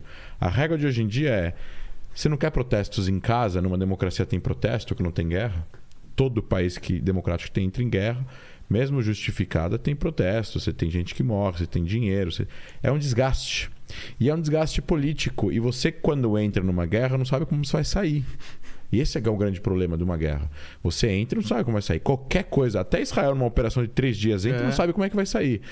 É, às vezes sai bem, às vezes não sai, entendeu? E, e isso é um desgaste para um país que o, o seu governo ele é democrático. Porque o que acontece? Você pode fazer o governo cair, você pode ser investigado, você pode ser processado, você pode ir para conselho de ética, você pode ser preso. Exato. Você, sabe, você pode ser punido e a tua carreira política dentro dessa democracia pode acabar porque você fez uma- tomou decisões erradas. Então, para uma democracia entrar em guerra é sempre muito mais complicado do que para um país que quem decide é o líder. Então, na Ucrânia, é, Rússia e China ficaram meio assustadas com a reação do mundo. Total. Total. Isso pode ter adiado um pouco os planos em relação é a Taiwan. falei. Eles estão olhando e o que que podem fazer contra nós? Se não Vamos tivesse- rever. Se não tivesse esse, esse, essa, esse revide ocidental, provavelmente China falou: agora é a hora, então eu vou para Taiwan também. É, possivelmente 2025, 2030. É? É. Que é quando eles acham que a estratégia de. é, é, é, de você conseguir criar toda uma barreira é, de mísseis, navios, aviões que impeçam a marinha americana de chegar perto do litoral chinês. Os famosos grandes porta-aviões americanos. Tá? O que, que eles estão fazendo em relação a isso? Eles já têm. Eles, eles, em- desi- tá em eles- construção. eles desenvolveram, por exemplo, um míssil balístico que, segundo eles, porque míssil balístico é aquele que a gente aprende na escola, que você lança e ele vai na rota. Sim. Que ele conseguiria mudar a rota de reentrada para conseguir atingir um porta-aviões. Tudo bem, 300 metros, sim, mas um míssil que voa a 16 mil quilômetros por hora conseguir acertar algo que está também se movendo assim, É. não é fácil. Então eles, essa é uma das tecnologias que eles estão desenvolvendo, é que eles criaram é, o conceito de camadas é, de capacidade antinavio. Entendi. Então, baseados em quê? É, os navios, os aviões e os mísseis em terra. Então vamos, vamos ver aqui no mapa. É Essa- mais ou menos é, conseguir da Península Coreana até o que o Sul Tá protegido. é, você ter a capacidade de não deixar ah, os porta-aviões americanos a chegarem a, a menos de 300 quilômetros do litoral. Tá. Porque aí eles podem lançar. 300 quilômetros é mais ou menos é, o que a gente tem de. é, a- a- o mar, o, o zona econômica exclusiva, sabe as famosas 200 milhas? Sim. É mais ou menos isso. águas territo- ma- marítimas territoriais. Sim. A- as territoriais são menores, mas a zona econômica exclusiva Sim, são um 200 pouco maior. milhas. Tá. Então é mais ou menos isso. 300 quilômetros é onde está a bacia de Campos hoje. Os, as postes da bacia de Campos, desculpa, do pré-sal, do pré-sal, estão a mais ou menos 300 quilômetros do litoral. Então não pode deixar chegar a menos do que isso. Entendi. Por quê? Porque aí eles conseguem lançar os aviões e os aviões conseguem fazer uma operação por mais tempo no seu espaço aéreo. Ou seja, eles vêm se preparando isso há muito tempo com aquela perspectiva de médio e longo prazo chinês. Reserva, é, tentar achar uma alternativa ao dólar. Eles, eles não querem depender do mercado americano porque a economia chinesa cresceu baseada em exportação. Isso. Primeiro grande mercado eh, é a Europa, como uma economia única. Segundo grande mercado, Estados Unidos. Então, de novo, com o que aconteceu na Ucrânia, eles não podem ter uma economia baseada em exportação. Tem que ser uma economia que seja baseada no consumo interno para eles não dependerem do mercado externo. Porque imagina o que aconteceria com 1% de chinês sem emprego. Mesmo numa situação como essa, causa problema para o governo chinês. Então eles não podem depender disso. É por isso que eles vêm transformando a economia. Uma economia de consumo. Qual é o problema? Para você ter consumo, para você ter consumo, você precisa ter salário. É. Hoje, o- a média do salário chinês está chegando perto de um dólar. De 30 centavos está chegando em um dólar. Portanto, está começando a perder o quê? Competitividade. Eles estão. Não é uma coisa tranquila. São tantas variáveis que eles têm que pesar e têm que pesar, mas eu insisto, é, para o chinês isso é essencial para manter a cultura e o orgulho chinês. Entendi. Então a gente vai esperar mais uns cinco anos aí, mais ou menos. Talvez um pouquinho mais. É. a gente vai poder ter um pouquinho mais de cabelo branco para voltar a falar disso. Tá. Mas nesse meio tempo, outras crises virão. Ok. Vamos, falando em crise, André. Você, tem uma, você tem uma águia aqui? Que que Você é? viu? Tem um pterodátilo aí do lado. cara. É Se se localizasse ele, pelo menos, a gente nunca viu tem ele, uma- né? Nunca vi, Nunca nunca vi. vi. Nunca É. viu? Não. Só o, só o barulho. repente, Ele tá bravo, né? Tá bravo. Tá bravo. Não, e, e some e aparece de vez em quando, né? Exato. Não dá Mas pra você sabe qual pássaro é? Ah, pode ser uma arara ou eu não manjo muito de pássaro, porque eu nunca vi, mas eu acho é uma arara, né? Olha, faz, Arara- é, faz Parece. barulho. Jurássica, né? É. Tá brava, né? Tá bem brava. brava. Bem bravo. E provavelmente chinesa, né? A gente tá falando mal É. deles. E, e agora Israel, tá resolvido? Em que pé que tá? Se puder dar o contexto todo pra gente, Pô, André. É, vamos lá, para começar a parte. Né, tem que voltar para trás, né? Tem, É, que história trás. importante, meu. Vamos trocar de mapa aqui agora. Por favor, Lênis, tem o mais aproximado lá. É, precisa, É, porque, Oriente Médio? É, ele pega um pouco da. da- porque o que às vezes as pessoas não É, mas não- entendem é. é. o tamanho de Mas Israel. não, tem, É. mas não tem muito que. Bom, a gente vai falar. Deixa eu ver. Tem Israel aí? Tem. É. É, mas é pequenininho. É pequeno também, pequenininho, né? É. Bom, é, eu acho que o contexto é começar a entender. A gente tem que começar a entender primeiro quem é a Jihad Islâmica, né? Isso. Antes de mais nada, né? A Jihad Islâmica, ela é. Tudo começa com a Revolução Islâmica no Irã. 79, é, Revolução Islâmica no Irã transforma o país persa numa ditadura teocrática liderada por é, por ayatollahs. O Irã é um país xiita, né? E nesse mesmo momento, o Irã tem interesse, né? Essas pessoas, principalmente radicais no Oriente Médio, que não necessariamente eram xiitas, eram sunitas, tinham interesse em eventualmente não só aprender com a Revolução Islâmica, porque deu certo. É, que- é uma coisa assim, é uma coisa que deu certo, que muita gente queria que tivesse dado certo também no Egito, na Síria, em vários outros lugares onde existem grupos religiosos que queriam participar do processo político nesses países. Então, é, o- em Pode 19 tirar aqui da câmera enquanto eu limpo aqui, viu, Paquito? em 1979, é fundado no Egito por algumas pessoas aqui a Jihad Islâmica Egípcia.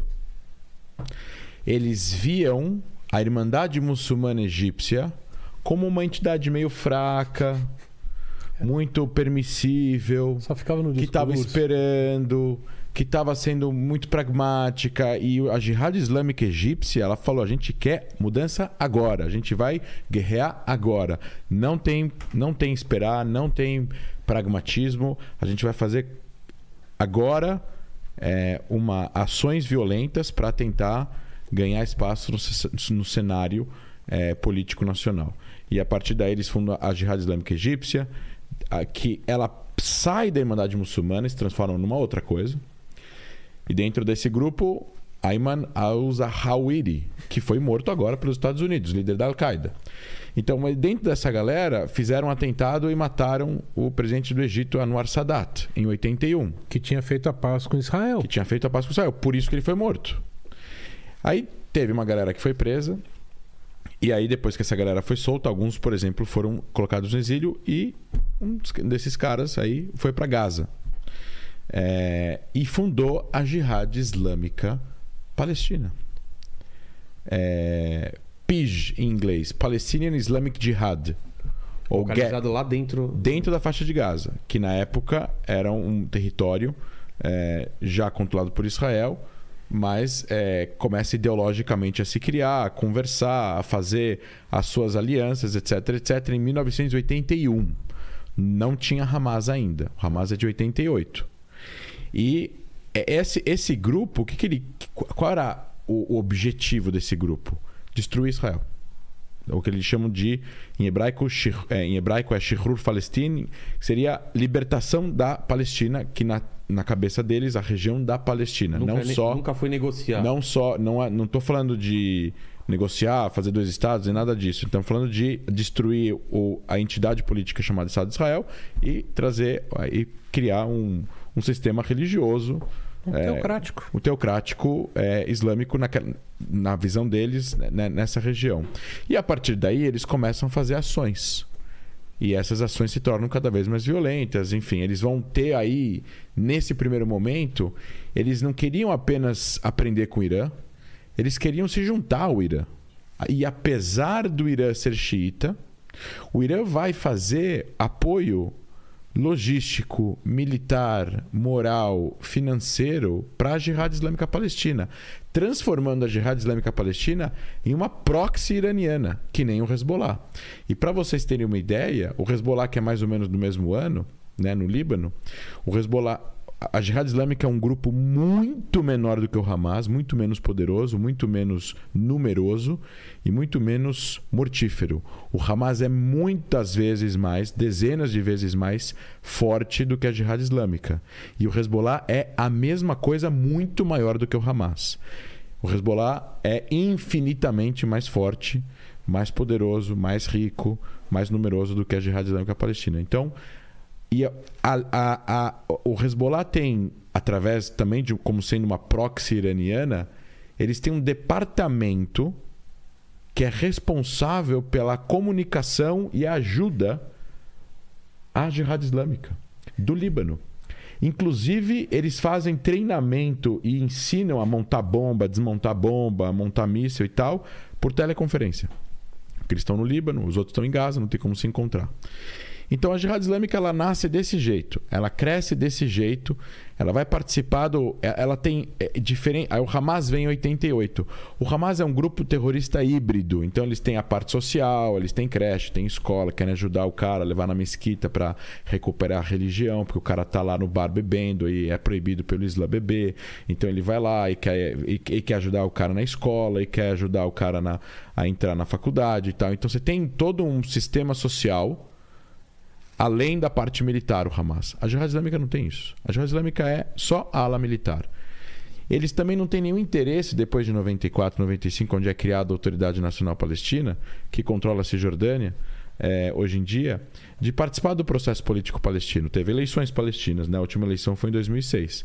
É, o Hamas ganhou as eleições.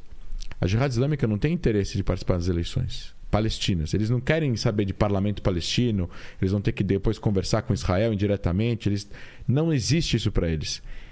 mas eles participam das eleições nas universidades, nos grêmios estudantis. Na Universidade de Birzeit, na Universidade de Ramallah, na Universidade de Jerusalém Oriental. Por quê?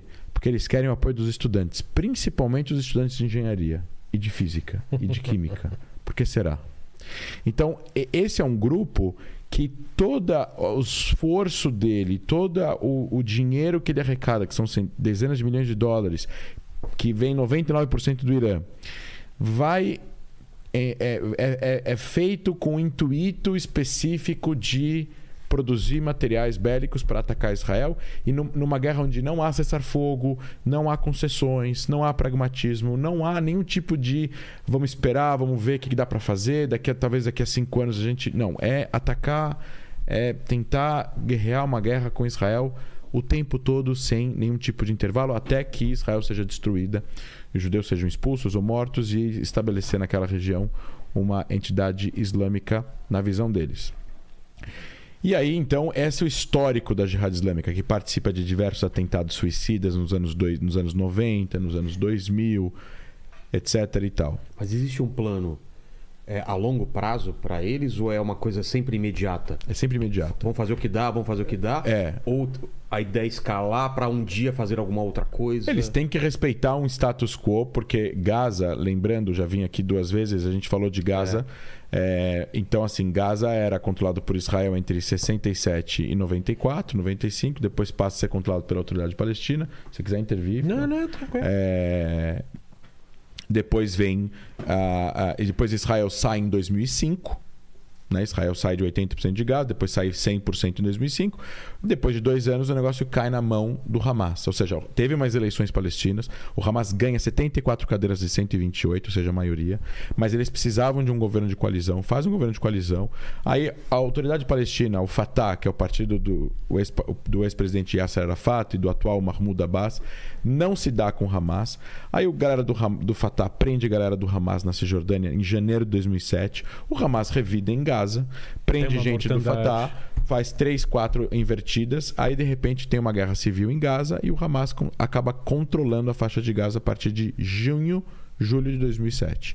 E desde então, quem controla Gaza é o Hamas. Tanto que veio o Conselho de Segurança, eles, os Estados Unidos e a União Europeia tiram ajuda direto para Gaza, cancelam o código SWIFT para Gaza, porque para não entrar dinheiro em Gaza, porque você está tendo agora um grupo, é que nem um Estado Islâmico agora realmente consegue conquistar toda a Síria. Entendi. Ou, ou, ou todo ou o Hezbollah domina totalmente o Líbano. Você tem um. Isso aconteceu em Gaza. Isso aconteceu em Gaza. E aí, então, é, viram duas entidades diferentes. E dentro de Gaza tem o Hamas, que é o poder soberano, Governo. e a Jihad Islâmica. E de repente, o que acontece quando você vira governo? Tem que pagar salário, tem que limpar a rua, tem que, eh, tem que fazer Educação. tem que fazer Educação, educação, tem que cuidar do saúde. hospital, tem que controlar o trânsito e tem não sei o que, não sei o que lá. Então o Hamas vai começar agora perder tempo, aqui, isso de 15 anos para cá, a governar Gaza. E também manter aí o seu poder militar, a sua influência, et- etc e tal. O Hamas é uma- é- é- vem da ideologia da Irmandade Muçulmana original. A Jihad Islâmica veio de uma radicalização da ideologia da Irmandade Muçulmana. Entendi. Então, a Jihad Islâmica em Gaza, ela é mais imediatista, mais radical e mais é, enfurecida em querer guerrear o tempo todo do que o Hamas.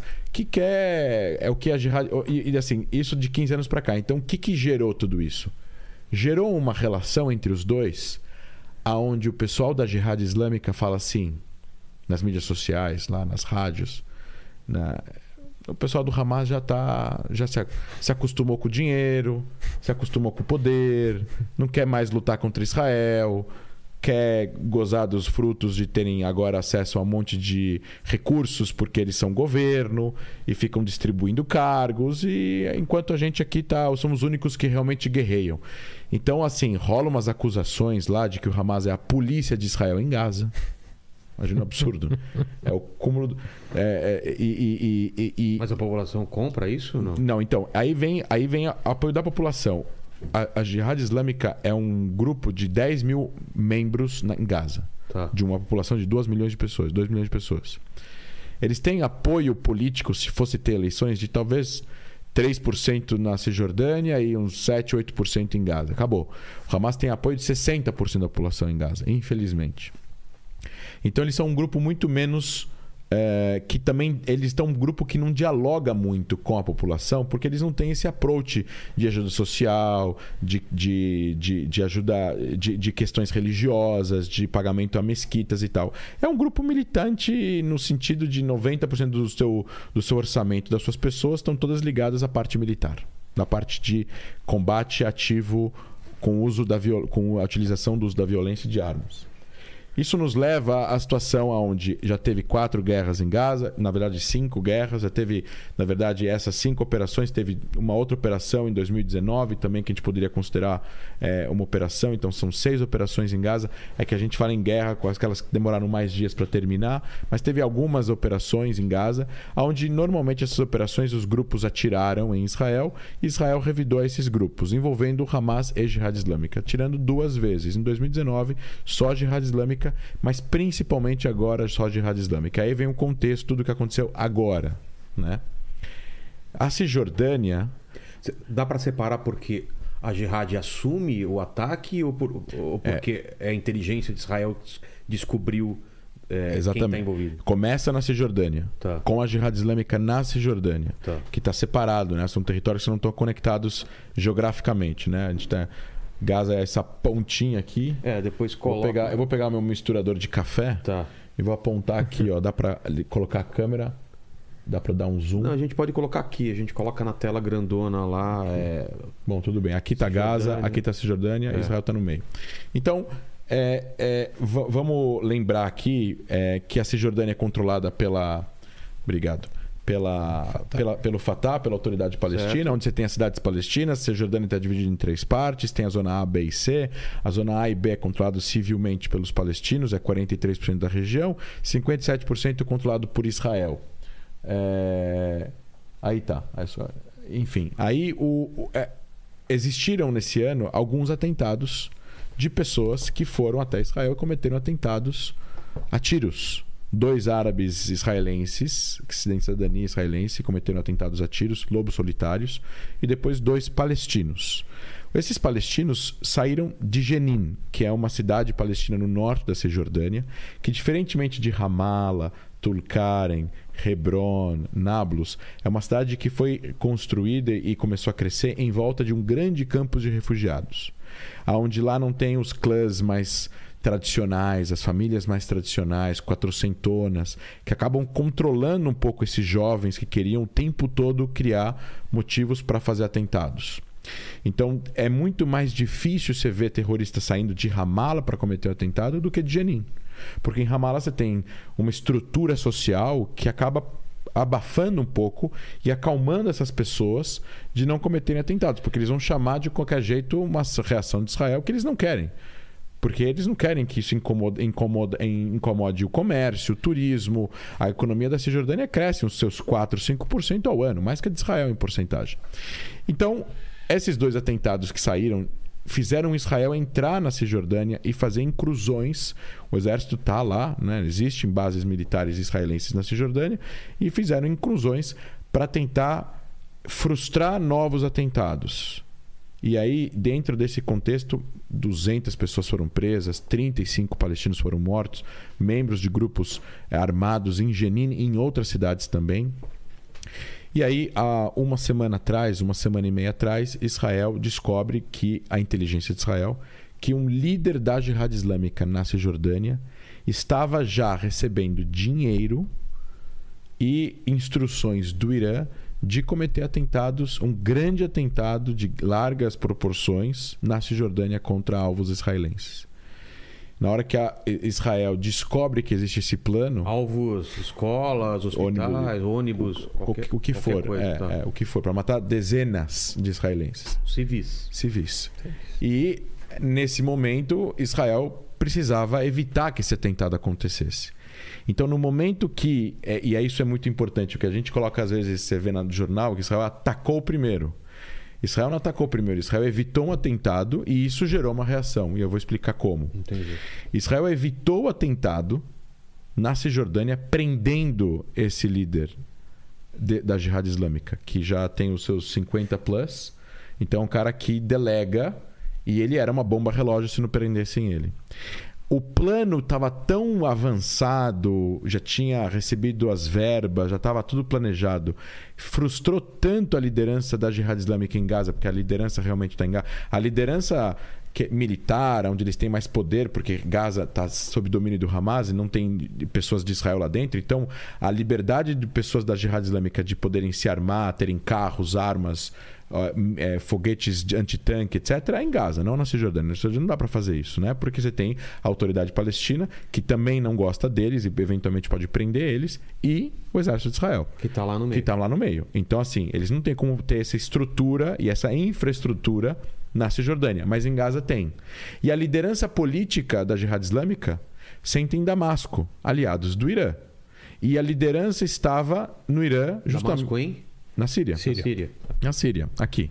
Então, assim, o que aconteceu foi que no momento que Israel prendeu eles, isso irritou tanto a liderança da Jihad Islâmica em Gaza que o líder, o, o Taufik eh, Jabari, que é o líder da Jihad Islâmica em Gaza, do norte da faixa de Gaza, tinham dois líderes, comandantes centrais.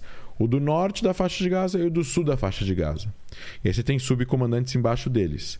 O do norte da faixa de Gaza ficou tão irritado que Israel frustrou o plano de fazer esse atentado na Cisjordânia que ele ordenou 16 divisões diferentes, 16 membros diferentes da sua divisão antitanque de planejarem um atentado contra alvos israelenses na é, é, logo após assim da faixa de Gaza nas comunidades do sul de Israel. Porque Gaza é, se vocês colocarem Volta o o mapa, mapa lá, por favor.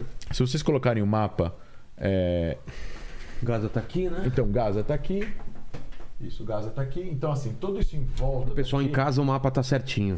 Fica tranquilo aí que ele tá. é. todas essas toda essa parte amarela em volta da faixa de Gaza tem vilarejos israelenses, tem comunidades, fazendas, Tá. etc, etc. Isso aqui é um isso aqui é um lugar aberto. Aqui tem uma cerca, não é um muro. O muro só está desse lado aqui porque é a proximidade com a com é com com comunidades israelenses é muito mais próxima. Mas aqui você tem os 2, 3 quilômetros, 2, 3 quilômetros civis israelenses Entendi. que estão expostos, porque num dia claro, quem está aqui perto da fronteira vê facilmente uma pessoa que está do outro lado da Sim. fronteira. E você tem estradas, você tem ruas, você tem entradas de comunidades, etc, etc. Então, e, qual, qual é o problema dessas unidades da Jihad Islâmica de mísseis antitanques? Os mísseis são os Cornet russos, que você coloca no ombro, você mira com laser e o foguete vai bater aonde o laser está apontando. Ou seja, ele é muito preciso, Que distância no máximo? até 7 quilômetros. Caramba. 6 é. quilômetros. É lógico. Então você pode explodir um ônibus com pessoas dentro, você pode explodir, você pode atirar num- numa edificação, você pode atirar num- em carros passantes e matar dezenas de pessoas. O perigo era tão iminente que Israel fechou as estradas, não- ninguém estava sabendo disso ainda. Isso foi colocado depois. Então, nesse primeiro momento, na sexta-feira, na quinta-feira, na sexta-feira, começou na quarta e se alastrou até sexta. Fecharam as estradas. Fecharam as estradas. Os Ninguém entra, israelenses, sai. os israelenses que estavam em casa, eles não podiam sair de casa. E os israelenses que estavam fora para voltar para casa não podiam mais voltar, tiveram que ir para hotéis, casas de amigo e tal. E Israel fechou, tinha bloqueios em várias estradas, inclusive em algumas partes você via é, 10 containers, um do lado do outro, e uma parede de containers para tampar a visão de possíveis membros da Jihad Islâmica de dentro da faixa de Gaza que estavam olhando para as estradas israelenses ao redor a- através da fronteira alguma coisa. para tentar atingir.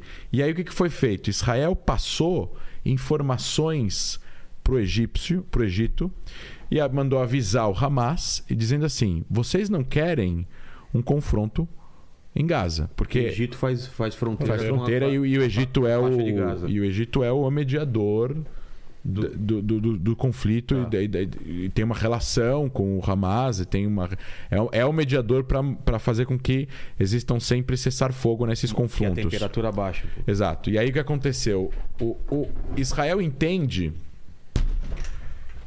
que o Hamas não quer não tem interesse em um conflito armado agora. Gaza está sendo reconstruída, está entrando investimento estrangeiro.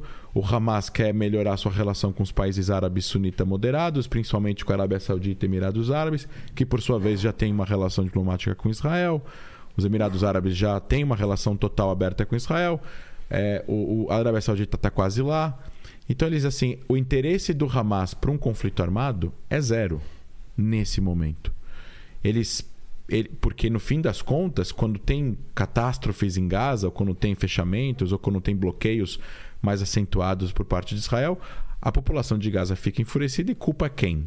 O Hamas, que é o governo. Claro. Então, o Egito avisou o Hamas para avisar a Jihad Islâmica, falou, "E- esse, essa, essa situação como está posta precisa terminar imediatamente. Então, o Israel, Olha, a Hamas tem, uma for- tem força pra segurar. olha só o paradoxo do Oriente Médio. Israel pediu para o Hamas, através do Egito, para o Hamas prender os membros da Jihad Islâmica que iam atirar os foguetes antitanques nas, nos ônibus e, nas- e nos, e nos- e nos carros israelenses, antes que Israel tome suas próprias providências com as suas próprias mãos.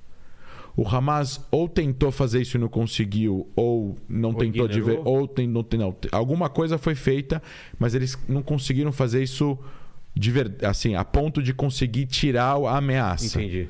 Mas olha só o, o- o cúmulo do absurdo. É, a gente está falando de um grupo terror. Não é que agora o Hamas passou a ser amigo de Israel e É só o governo. Israel. Não. Mas assim, eles não têm interesse naquele momento que isso aconteça. Então eles tentaram. Já teve outras vezes, inclusive, que quando está tendo em momentos de calmaria, meses de calmaria, sem guerra, em anos passados, que eventualmente vai, de repente, bum, tem um foguete que sai de Gaza do nada e cai em um descampado de Israel. E aí Israel vai ver tal, a jihad islâmica atirando, para não ficar em silêncio por muito tempo. E aí Israel avisa e avisa o Hamas. O Hamas vai e prende o cara da jihad islâmica. Assim, você pode atirar quando eu falar que você pode atirar. Se, você, se, se eu não falei que você pode atirar, você não pode atirar nos israelenses. Você só pode guerrar contra os israelenses quando eu estiver guerreando com os israelenses. Senão você não pode atirar. Então, assim, rola um pouco de é, é, autoridade ditatorial do Hamas nesse caso. Sim. E aí, como isso não aconteceu até sexta-feira e o perigo era iminente, em 180 segundos, estou falando de verdade, em 3 minutos simultâneos, Israel atirou, é, a informação 10 da manhã, 11 da manhã de sexta-feira chegou aonde estava escondido o líder. Só, só para entender a cronologia. É, quando as estra... a- é, não, não, começo da Israel semana descobre, passada. descobre esse plano. Começo da Quando? semana passada, prendem o, o, o, o cara da Jihad Islâmica. no- Segunda, terça. é, na Tá. semana passada, no, na Cisjordânia. Tá. Imediatamente é- esse plano é descoberto pela inteligência israelense. Israel fecha as estradas. Certo. Quarta, quarta-feira, Tá. quarta, quinta, sexta. Espera, espera que o Hamas vai fazer alguma coisa, não, Não faz nada. Sexta-feira, 10 da manhã em Israel. Chega a informação onde está escondido o, o Jabari, que é o líder da Jihad Islâmica no norte da faixa de Gaza. Quatro da tarde é tomada a decisão de matar ele com um míssil guiado no quarto andar do, do quarto onde ele estava escondido, dentro do apartamento onde ele estava escondido, num prédio de 14 andares. Só ele morre. Só ele morre nesse ataque. Ninguém mais morre. É, É um míssil pequeno, então? É, uma é um coisa míssil guiado é, Cara, de, que- de um, de um De 14 andares no quarto andar, no, no, quarto, quarto. no quarto dele, é, onde ele estava escondido exatamente. E isso, é, e aí no- ao mesmo tempo que isso acontece, os tanques israelenses e artilharia israelense atiram nos em uns 10 ou, ou 8 postos de, de, de, de, de vigilância da Jihad Islâmica a- que estavam próximos da fronteira, que daí eventualmente poderiam sair ataques antitanques. É, então, é, em, em três minutos, toda essa essas 10 pessoas que estavam colocando de forma iminente a segurança de civis israelenses é, é, é, é, sob risco total de serem alvejados é eliminado. Tá. E aí, nesse momento, obviamente, você não tem como. O governo israelense sabe disso, né? Que não tem como. é, não tem como você atirar e matar 10 membros da Jihad Islâmica, Ficar por incluindo o líder da, da Jihad Islâmica no norte, sem saber que eles vão responder. Itália. Eles responderam com foguetes Em que, que dia? Nessa mesma sexta-feira mesma começa. sexta. E aí, e aí Israel responde em alvos da Jihad Islâmica, enviando mensagens ao mesmo tempo para o Egito, dizendo assim: avisa o Hamas que se eles não entrarem, a gente não vai atirar neles. Deixa só a Jihad Islâmica. E aí o que acontece? Israel entra numa, numa, num- num- numa operação chamada Operação Amanhecer, aonde os líderes da Jihad Islâmica, tanto do norte como no sul, depois no sábado Israel mata o líder da divisão sul da faixa de Gaza. E aí a Jihad Islâmica começa a responder, obviamente tenta fazer convencer, pede, esperneia para o Hamas para o Hamas entrar. O Hamas não entra, Israel não atira em ninguém, nenhum alvo do Hamas, somente em alvos da Jihad Islâmica. Só que no momento que Israel começa essa operação, como a, a inteligência tem que ser muito precisa, muito específica, e a inteligência ao longo de um conflito armado assimétrico tão complexo vai perdendo qualidade, porque você precisa Por começar, porque você precisa começar a criar alvos eh, ao vivo, né? É, Tempo real. time, em, é. em real time, em tempo real. Tempo é. real. E, e- enquanto você quando, quando você começa a criar alvos em tempo real, um alvo precisa de inteligência para criar ele, para saber o que, que tem, o que, que não tem, e, a- e uma segunda inteligência que vai acompanhar o alvo no momento que ele foi decidido a ser é, executado, até o momento dele ser executado. Isso demora horas, às vezes. Então, essa inteligência precisa acompanhar esse momento todo até o momento da execução. E se alguma coisa mudar nesse período, você precisa cancelar o alvo. Porque como não tem nenhum interesse de que pessoas sejam atingidas, infelizmente acabam acontecendo fatalidades, para você poder diminuir ao máximo o número de civis, para chegar perto de zero, se possível zero, você precisa ter uma inteligência muito bem é, é, é, trabalhada no- na fabricação do alvo e no acompanhamento até o alvo ser executado. E isso falando de um. Imagina, né? Dezenas que Isso. você tem e aí você está num lugar apertado, onde você Cheio tem uma das gente. maiores concentrações de pessoas no mundo, onde as pessoas é, não têm abrigos. Não tem, assim, as pessoas não têm. Às vezes, eventualmente, você tem dezenas de pessoas na mesma casa. E, e, você- e os- e o pessoal da Jihad Islâmica se esconde entre eles e estão atirando de zonas de popu- populosas também, perto de hospitais, perto de escolas, de propósito também. Que nem o Hamas faz. Mesma coisa. Então, nesse sentido, Israel entrou num- numa operação sabendo como ela entrar, mas não sabendo como ia sair. Porque o Hamas podia entrar, porque podia ter algum erro, porque podia ter. ou- porque o Hamas poderia se irritar com alguma coisa que aconteceu e entrar, e aí Israel teria que responder em cima do Hamas. En- Então o que aconteceu? Várias mensagens foram enviadas para o Hamas para ficar de fora. E a inteligência israelense foi tão precisa dessa vez que a operação demorou três dias morreram 35 pessoas, dos 12, 13 civis que morreram, é, 10 ou 11 foram mortos pelos foguetes da Jihad Islâmica que caíram em Gaza e falharam. De que de fogo israelense morreu um civil, que ainda está sendo investigado realmente o que aconteceu. Os foguetes. A Jihad Islâmica lançou 1.100 foguetes. 1.100? 1.100 em três dias. O Hamas pode jogar mil por dia, dois mil por dia. Os foguetes da Jihad Islâmica foram menos precisos. Você- duze- 190, 110, é, 190, 100, 1.100, 990 cruzaram a fronteira pelo ar. Israel. 110 foguetes da Jihad Islâmica caíram dentro de Gaza. E explodiram ou simplesmente Explodiram. caíram? Ou caíram em, ou em caíram descampados ou caíram em, em cima de prédios e casas. entendi. Então eu, te- eu até publiquei, tem uns dois, três vídeos que tão, mos- mostram os foguetes caindo dentro de Gaza. E um desses foguetes foi o que matou as quatro crianças. E não, é, não foi proposital, foi erro deles. Eles não Não, fariam. não, é erro deles, mas é que, é que, é que quando aconteceu, eles acusam que Israel atirou e Sim. matou quatro crianças. É, e, e, obviamente a opinião pública muda totalmente. O apoio, o apoio, o crédito que Israel tinha para começar essa operação, internacionalmente falando, é muito alta. Porque o que Israel fez não foi iniciar do nada um conflito matando o líder da Jihad Islâmica em Gaza do nada. Existia um, um perigo iminente de ataque terrorista dessas pessoas contra alvos civis israelenses. E é do país o dever, não só a opção, de proteger as suas, as seus cidadãos, como a primícia básica de Estado, que é a segurança, é, eliminando esse perigo imediatamente. E foi o que Israel fez ao fazer o ataque preventivo e matando o líder da Jihad Islâmica no norte da faixa de Gaza na sexta-feira de tarde. A questão é que, como ao sair da operação, depois de três dias, Israel fez, efetuou aí 170, 180 ataques à faixa de Gaza, destruiu é, é, depósitos, fábricas de armas, eliminou uns 20 pessoas do Jihad Islâmica, incluindo os dois principais líderes e quatro comandantes. Ou seja, toda a liderança da Jihad Islâmica em Gaza foi eliminada. Isso é um duro golpe para a Jihad Islâmica, é um duro golpe para o Irã, porque a Jihad Islâmica obedece o Irã de uma forma muito mais é, direta do que um grupo como o Hamas, por exemplo, que apesar de ajudar, ter ajuda do Irã, é muito mais independente, muito mais é, sozinho nessa, né, né, nessa guerra. A Jihad Islâmica, como proxy iraniana, estava de uma certa forma é, é, é, acatando. Quando você fala proxy, é tipo de uma filial? É uma. Proxy é uma guerra. É, é, é... é quase que uma guerra por procuração. Você. Ah, é?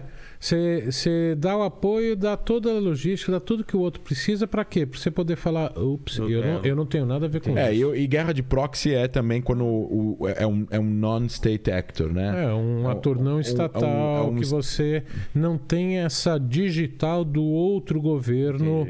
diretamente, porque uma coisa é um soldado lutar, que uma das premissas básicas é você ter um uniforme e uma bandeira. É. Esses grupos não estatais não usam uniforme. Então, assim, é, Israel conseguiu sair dessa, de, dessa operação de uma forma aonde ela, ela decidiu sair, porque o, o, o, a Jihad Islâmica não tinha mais nenhuma opção. A Jihad Islâmica sofreu, é, assim, eles. Essa, essa atitude deles de querer fazer o atentado na Cisjordânia e não conseguir, planejar o atentado na, em Gaza e não conseguir, ainda sofrer essas baixas tanto em materiais como em pessoas, é, de, devolveu a Israel uma dissuasão que Israel não tinha há um tempo já com grupos em Gaza, deixou espantado não só os israelenses, mas a região com a precisão da inteligência e da Força Aérea Israelense, mais uma vez, cada vez é, superando mais essa. Porque você vê, as guerras em Gaza no passado, infelizmente, matavam muitos civis porque você tem um problema de produção de alvos é, é, em tempo real, você tem um problema de quantas é, das pessoas que estão atirando de lugares de civis. Então, por um lado, o país se vê num dilema entre ter que atirar em da onde estão atirando e, eventualmente, da onde estão atirando tem um monte de civil em volta. E aí o que, que você faz? Você deixa eles atirarem e vai morrer o teu civis. Se você não atirar, se você atirar, eventualmente vão morrer civis do outro lado. E é um dilema ingrato para qualquer país democrático que não tem nenhum interesse de matar civis. Aí, além disso, você tem toda a questão dos foguetes falhos da Jihad Islâmica, que mostrou para o Hamas, na política interna deles lá, assim, vocês são um grupinho bem menor do que vocês falam que são. E vocês não têm nenhum tipo de tecnologia para os foguetes que vocês têm não falharem. É, é, inclusive, olha o paradoxo, um dos foguetes falhos da Jihad Islâmica caiu numa casa e matou um membro do Hamas. Ops. É isso. Cria uma tensão. Então o Hamas, então Hamas, então Hamas e o Hamas, assim, o Hamas não gostou do que aconteceu. Trouxe uma de uma certa forma trouxe novamente uma guerra para dentro de Gaza. A população de Gaza sofre, é, sabe, sofre. Você tem barulho, você tem explosão, você tem prédio sendo destruído. Por mais que não morram quase nenhum civil porque Israel avisa, etc e tal, a, a, a rotina do dia a dia meio que para, né? Por causa do, porque, por causa do que está acontecendo. Então, quem vai pagar essa conta? O Hamas. É. Porque as pessoas vão ficar bravas com o Hamas. A população de Gaza vai eh, começar a, agora a pressionar o Hamas para que a jihad islâmica não se aventure novamente em, em, em, alguma coisa em relação a essa. E aí coloca o Hamas em relação ao, ao jihad islâmica de uma forma muito belicosa. E aí tem uma outra questão que é interessante que é justamente essa divisão que Israel conseguiu fazer de forma total nessa guerra, de três dias nessa operação, que é separar o Hamas da Jihad. E separar a Jihad Gaza da Jihad da Cisjordânia. E isso Porque fez. são Porque eles tentam conversar, porque um prendeu um, Ah, agora tá. o outro tentou fazer o atentado aqui, porque prendeu um lá, etc e tal. Então agora. é, e- e- então, assim, você tem uma série de ações que Israel fez, aonde é, ela utilizou o poder que tem de, de fogo para evitar um atentado bem sucedido que matariam dezenas de pessoas. E agora vocês imaginam, se um atentado desse sai, a violência que isso causa depois seria infinitamente Ou seja, maior. a resposta a res- israelense ia ser É. muito maior do que aconteceu agora. E esses desses 900 mísseis que, aí, que foram do- para Israel? E, e aí dos 900 mísseis que, sa- que, que, que cruzam a fronteira, é, em torno de... Eu tenho até aqui o número. é, eu tenho... é, bom, enfim, uma pequena parte desse, desse número é um número que realmente cairia dentro de cidades israelenses e poderiam matar civis. O Iron Dome, que é o sistema antimíssil, só atira em foguetes que vão eventualmente cair nesses, é, nessas, é, áreas e nessas áreas. Você está indo para uma área desértica, por que, que você vai disparar e, Gastar e- uma- e gastar? Aqui, ó, dos, tre- ó, é, dos 900, 350. É, é, não, isso até então, naquela hora. Em torno de 96% dos foguetes que iam cair em áreas, é, em áreas construídas ou poderiam matar pessoas foram interceptados. Alguns caíram, poucos, e não matou ninguém. Feriu algumas pessoas, algumas em choque, outras porque correram e tropeçaram e caíram antes de entrar no abrigo. Né? As pessoas, não sei se as pessoas lembram, mas Israel tem um sistema de aviso de sirene e pelo, pelo seu celular. Se você tem o aplicativo do, do comando do, do como é que chama? Command- Front Command. É, é, tem um nome, ó, a unidade do exército que cuida da, da parte É. do da parte civil, né? O Sim. comando civil para proteger a, a população civil de uma guerra. E é esse eles têm um aplicativo que, te- que se você aba- se você baixa o aplicativo, você recebe uma mensagem no seu celular se você está numa zona que você precisa se esconder agora.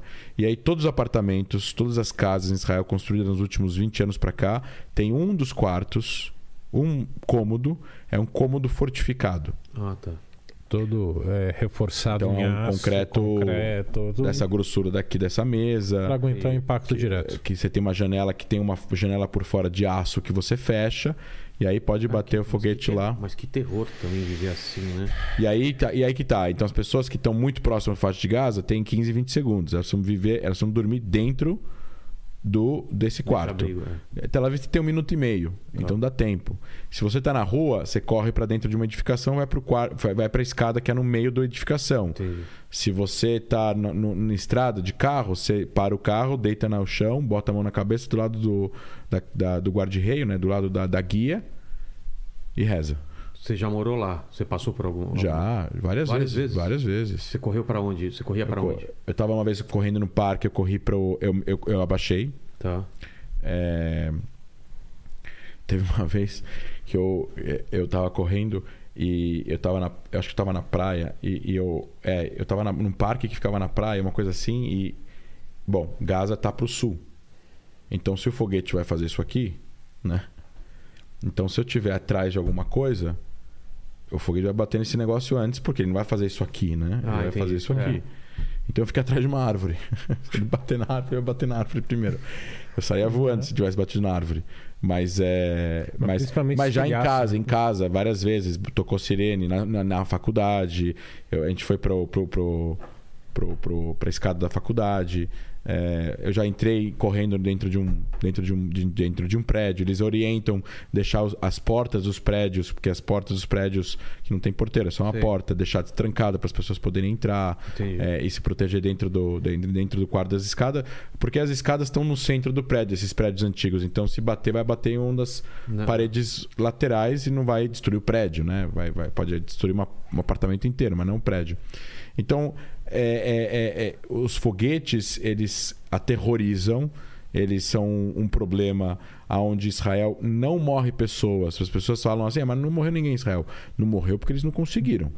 Se não tivesse o, o se não domo, tivesse o Iron Dome, se não tivesse a sirene, ia morrer dezenas de pessoas. É mesmo. Pô, lógico. Morria. Até dos anos 2000, antes de ser construído isso, morreram centenas de pessoas com esses morteiros e foguetes. É que hoje em dia não morre mais porque Israel conseguiu diminuir para zero, ou quase zero, o número de baixas do lado de Israel, justamente por causa desses sistemas, que é o sistema de alarme, o sistema de aplicativo, a sirene e o, e o, e o, e o- e o quarto fortificado e as instruções que a polícia e o exército dão para a população e a, a, e a é, e a educação que as pessoas têm, que, Consciência. que é- não é consciência. É, a consciência, eu tô, eu esqueci a palavra agora. A, Preparo, treinamento, não, é outra palavra. Mas Quando você acorda de manhã e faz sua cama, você é um cara. organizado. Não. É outra palavra. Não. Não. Aqui. É, é, enfim, você é um cara bastante. Você, regrado. É, você tem, você tem uma população bastante, não é doutrinada, é bastante, bastante é, é, enfim, eu vou lembrar até o fim do programa qual é essa palavra. Estou enferrujado hoje de português. Acho que eu falei muito hebraico ontem, é, final de semana inteiro.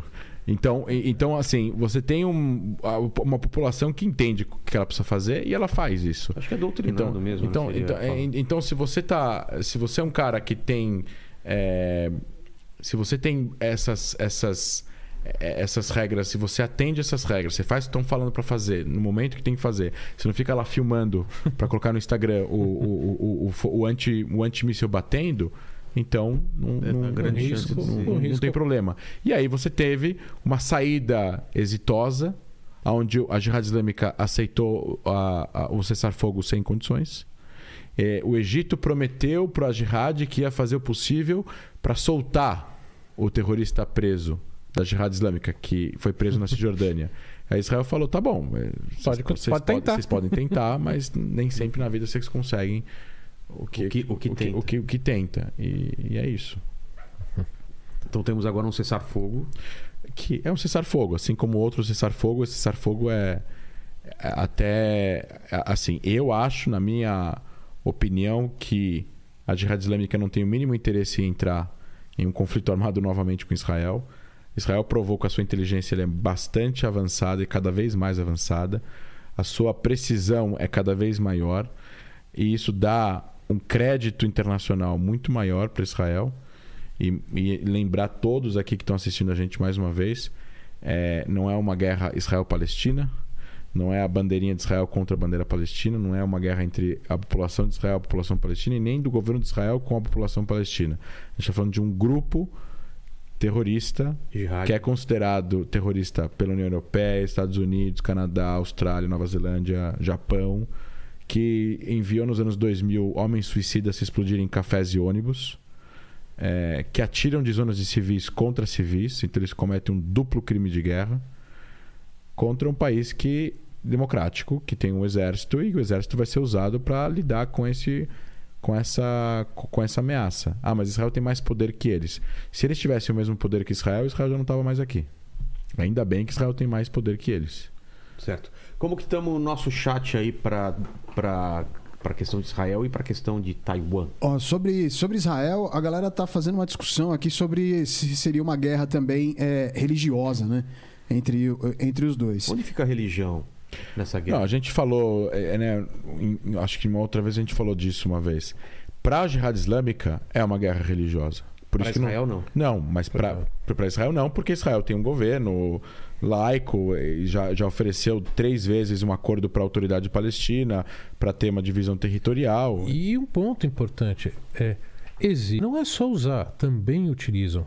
Mas eles querem implementar aquilo que o André estava colocando no começo. Eles querem implementar aquela visão de organização eh, na região da Palestina, ou seja, não aceitam o direito de Israel existir, eliminar Israel e implementar em toda a população árabe, muçulmana que tiver lá uma visão teocrática, ou seja, um governo e uma sociedade que sejam organizados de acordo com os princípios religiosos. É, é o oposto do que o Ocidente construiu. Uh, ou seja, um Estado que tem que ser laico para quê? Para que todos os seus cidadãos vivam de acordo com, a su- com seus princípios. Né, O Estado brasileiro é laico. Nós não temos uma religião oficial. No Irã tem uma religião oficial. O que, que esses grupos querem? O mesmo modelo iraniano. Então não dá para dizer que é uma guerra religiosa, principalmente entre Israel e esse grupo. Não. É a visão deles de mundo. Entendi. Tá respondido? O pessoal tava falando aqui pro, pro André se não seria disciplinado a palavra que ele tava procurando. Exato. Ah, até que enfim. Aê, parabéns! Obrigado pra quem lembrou a palavra, pro cara que ficou falando três línguas menos português no final de semana inteiro. Disciplinado. Aí, baseado nessa questão religiosa, né, o Rogério Almeida Dantas, ele mandou uma pergunta falando aqui, gente, será que estamos caminhando para Gog e Magog? É, por que a esquerda em Israel? Porque, Porque, é, porque, é, por que esquerda em Israel? porque esquerda em Israel? Não sei, o governo é mais à esquerda? Não... Será que é Olha, isso? em relação. é, bom, enfim, Israel é uma democracia, tem partidos de esquerda, de direita, laicos, conservadores. Partidos liberais, árabes. Partidos árabes, de esquerda, de direita, conservadores também. É, é, isso é o mosaico israelense. Então, é, Israel tem um governo de transição agora, que não é nem um governo de coalizão montada, porque o governo caiu, a, a coalizão caiu, então é um governo de transição. O primeiro-ministro ele está mais à esquerda do Netanyahu. Só que na questão de proteger Israel contra grupos terroristas isso- em Gaza, contra o Hamas, contra a Jihad Islâmica, contra, contra o o Hezbollah, Irã. contra o Irã, contra as forças iranianas na Síria, não tem coalizão, oposição, não tem governo, é, todo mundo a mesma coisa. A, a- a forma como o exército vai funcionar não vai mudar em nada, em nada. Não tem esquerda-direita nesse assunto em Israel. E quando tem assuntos relacionados à esquerda-direita, é muito mais relacionados à entrega de territórios, processo de paz, do que relacionado a questões de, de econômicas, entendeu? Então, não é que a esquerda israelense quer aplicar agora o socialismo, o comunismo em Israel, e não quer dizer que a direita israelense ela é conservadora, no sentido de proibir agora a parada gay ou, ou proibir o aborto, que é permitido as duas coisas. E a direita, inclusive israelen- israelense, avançou essas duas pautas quando ela esteve no poder e não, e não proibiu. Então, é, assim, você tem um. é, é, eu acho que o perigo no futuro é o seguinte: o governo palestino na Cisjordânia é fraco, corrupto. Ninguém na Cisjordânia. Você pergunta para as pessoas lá, você conversa com jornalistas árabes na Cisjordânia, ninguém apoia o governo palestino na Cisjordânia. Que na teoria é o governo representante da, Do do, povo do povo palestino. Que foi aí controla a Cisjordânia. Não tem eleições há 11 anos. Que deveria ter tido eleições em, 2000, em 2011. a de- Em 2010, 2011. Então, assim, o Mahmoud Abbas é um, é um ancião, ele tem 87 anos. Quando ele morrer, se vai ter disputa de poder, se o Hamas vai conseguir entrar na Cisjordânia, se vai ter eleições, se eles vão participar, não vão participar, se vai ter algum tipo de tentativa de tomar o poder em alguma cidade palestina onde eles vão não vai ter um golpe na Cisjordânia inteira, porque é muito grande, Israel está lá dentro, mas em parte dela, ou em parte das cidades palestinas, não dá para saber. E tem aí também uma grande quantidade de armas e drogas sendo traficadas por, por proxies iranianas, por membros das guardas revolucionárias iranianas que estão na Síria, na fronteira síria com a Jordânia. E isso está preocupando o rei Abdullah, porque isso pode desestabilizar a Jordânia.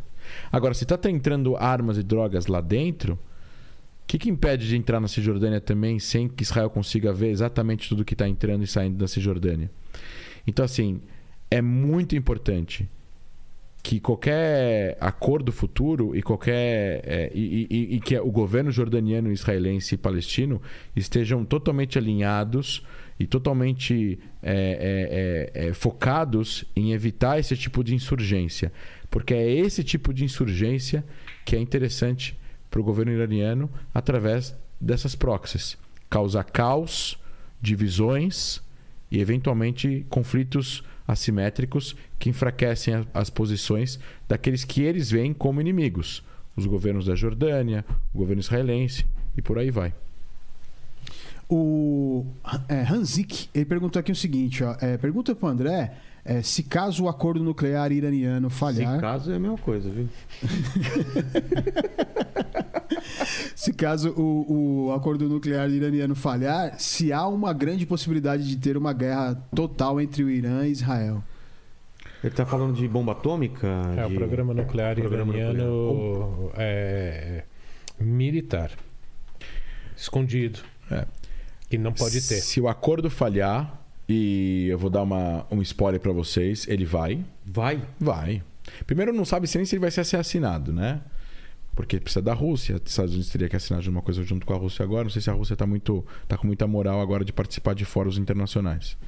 É, Segundo que. É, primeiro que ele é, é- é- ele não se sabe se ele vai ser assinado. Segundo que o prazo de validade dele está sendo colocado como o prazo de validade do primeiro, que é 2015 para 2025. Ou seja, daqui a três anos ele vence. Que acordo nuclear de três anos é esse? O que é três anos para o desenvolvimento nuclear de um país? Não é nada. Então quer dizer que daqui a três anos o Irã vai poder fazer tudo o que quer e agora ele vai ter sanções canceladas, bilhões de dólares de acesso, onde é o país que mais apoia o terrorismo no mundo, apoia grupos no eles apoiam os Houthis no Iêmen, a Jihad Islâmica em Gaza, o Hezbollah, forças iranianas e proxies iranianas no Iraque, na Síria. Eles estão literalmente tocando terror no Oriente Médio, desestabilizando quatro, cinco países e ao mesmo tempo eles estão tentando, eles estão fazendo um programa militar nuclear, onde não pode ser inspecionado diversos centros nucleares militares. E o mundo vai cair na ladainha de que eles não estão fazendo é, enriquecendo urânio para objetivos militares. Quanto, você- quanto, quanto, qual é o enriquecimento de urânio você precisa, Gunter, para fazer energia elétrica? 3, 5%? Eu, sei, as pessoas sabem, quando é, fala em enriquecimento é pureza, tá? é grau de pureza do urânio. Para energia elétrica, que é o equivalente como a gente tem aqui em Angra dos Reis, é 3%. Para pesquisa médica, para uso médico, é 7%. Para uma arma nuclear, 90%. E o Irã está em quanto já? Se eu não me engano, o que eles falaram estava batendo em 80, 80 e poucos por cento. Então, Mas é para mandar o sinal de que eu posso. É. O grande problema aí, eu concordo contigo, é o Irã também sabe que eh, não interessa a Rússia, não interessa a China, não interessa ninguém que o Irã tenha para quê? Para provocar ou um ataque israelense ou um ataque americano. Porque, como a gente viu agora, eh, tá, olha o impacto de barril do petróleo a 140 dólares. Se Israel ou os Estados Unidos atacarem o Irã, 200 vai ser pouco. Então, qual é o impacto? Voltamos na questão. Olha para a China. É. Qual é o impacto que isso vai ter na economia chinesa, na economia americana, na economia europeia, na economia brasileira? Então, é seríssimo. Mas quem, É. quem segura o Irã? então. O Israel É, é isso que eu. Então, É. Israel tem, ao longo dos últimos 15 anos ou mais, feito ações de sabotagem. Isso só de acordo com a mídia internacional, não que eu tenha uma informa informação privilegiada, até porque se eu tivesse não poderia falar. Exatamente. Ou se falasse, né? Depois a gente não ia estar mais aqui. Exato, né? Eu ó, ia tocar a campanha agora mesmo aqui. Bom, é... Então, Dados- assim, as- dados- essas, dados essa- aliás, essas, aço- aí, né? essas, essas ações. Tocou? Não, tô essas, aço- essas ações é, que de sabotagem. Então você tem cientistas iranianos mortos misteriosamente. É, inclusive o cientista-chefe é, eu acho que era o nome dele. É, você tem explosões misteriosas em Natanz ou em, em, em é usinas central de, na, de centra- na purificação. ce- a central de, urânio purificação. Você teve um blackout nu- numa, da, numa das vezes aí ano passado, onde as usinas, onde as centrífugas é, IR6 tinham começado a funcionar. E tinha lá 300 centrífugas funcionando, e aí teve uma explosão no quarto do gerador. Então acabou a energia, o quarto do gerador não funcionou, acabou a energia, não ligou. E aí quando você trava uma. Quando você tem uma centrífuga funcionando e ela desliga, ela quebra. Certo. Eu não sei como, mas ela quebra. Porque E trava na hora. Ela né? trava na hora. Então ela quebra e aí vai tudo pro saco. Então você tem uma série de ações foram feitas. E a mais surpreendente, dela, a, a surpreendente delas é uma ação do, do Mossad, que essa sim foi aberta ao público, que foi quando o Mossad roubou, literalmente, o serviço secreto israelense roubou é, meia tonelada de, de documentos é, dentro do, de, um, de um depósito onde tinham 20 cofres gigantescos, onde os 20 cofres foram abertos e todo o material de todo o programa nuclear iraniano foi roubado e levado para Israel. CDs, papéis, pastas, mapas, tudo. Absolutamente o programa nuclear inteiro irania, é, nuclear iraniano foi, foi roubado pelo serviço secreto israelense, levado para Israel, foi exposto isso para a mídia internacional e isso fez os Estados Unidos saírem do acordo nuclear em 2018. Porque provou que o Irã mentiu. E aí é engraçado porque o ex-chefe do Mossad, Yossi Cohen, ele era o chefe do Mossad nessa operação e ele conta que vários é, para despistar os iranianos, assim, era um, era um depósito num galpão é, na zona industrial de Tehran, que é uma cidade grande. Então tinha um cara que cuidava lá, que ficava de noite, ele ia embora às 11 horas, chegava um cara às 7 da manhã. Então chegou a equipe e dentro de, dessas horas eles conseguiram romper os cofres, estou falando de cofre de banco, tá, gente? É, entrar, romperam esses cofres pegaram os arquivos e quando começou já a amanhecer, chegar gente, entender a movimentação e quando o Ira realmente descobriu o que estava acontecendo, ele, ele para despistar, existiram vários caminhões e vans vazios aonde mensagens foram enviadas de forma indireta para chegar na polícia, aonde viram um caminhão suspeito indo para tal direção, aí para tal direção, para tal direção. Tinham 10. Já viu 11 homens um segredo? Que cada um vai para uma direção para despistar e tal. Então assim, tinha uns 10 caminhões andando para lá e para cá para despistar as forças de segurança iranianas. e realmente o, o, o, o, material roubado né? O material roubado ficou ainda algumas semanas sem sair do Irã até sair. De, de, alguma forma, que ainda não se sabe qual forma que foi que, sa, que saiu, mas saiu e chegou em Israel. E aí isso foi tudo analisado e colocado, exposto. E obviamente tem muita coisa que não, pode, não poderia ser exposta, mas quem precisava saber sabe.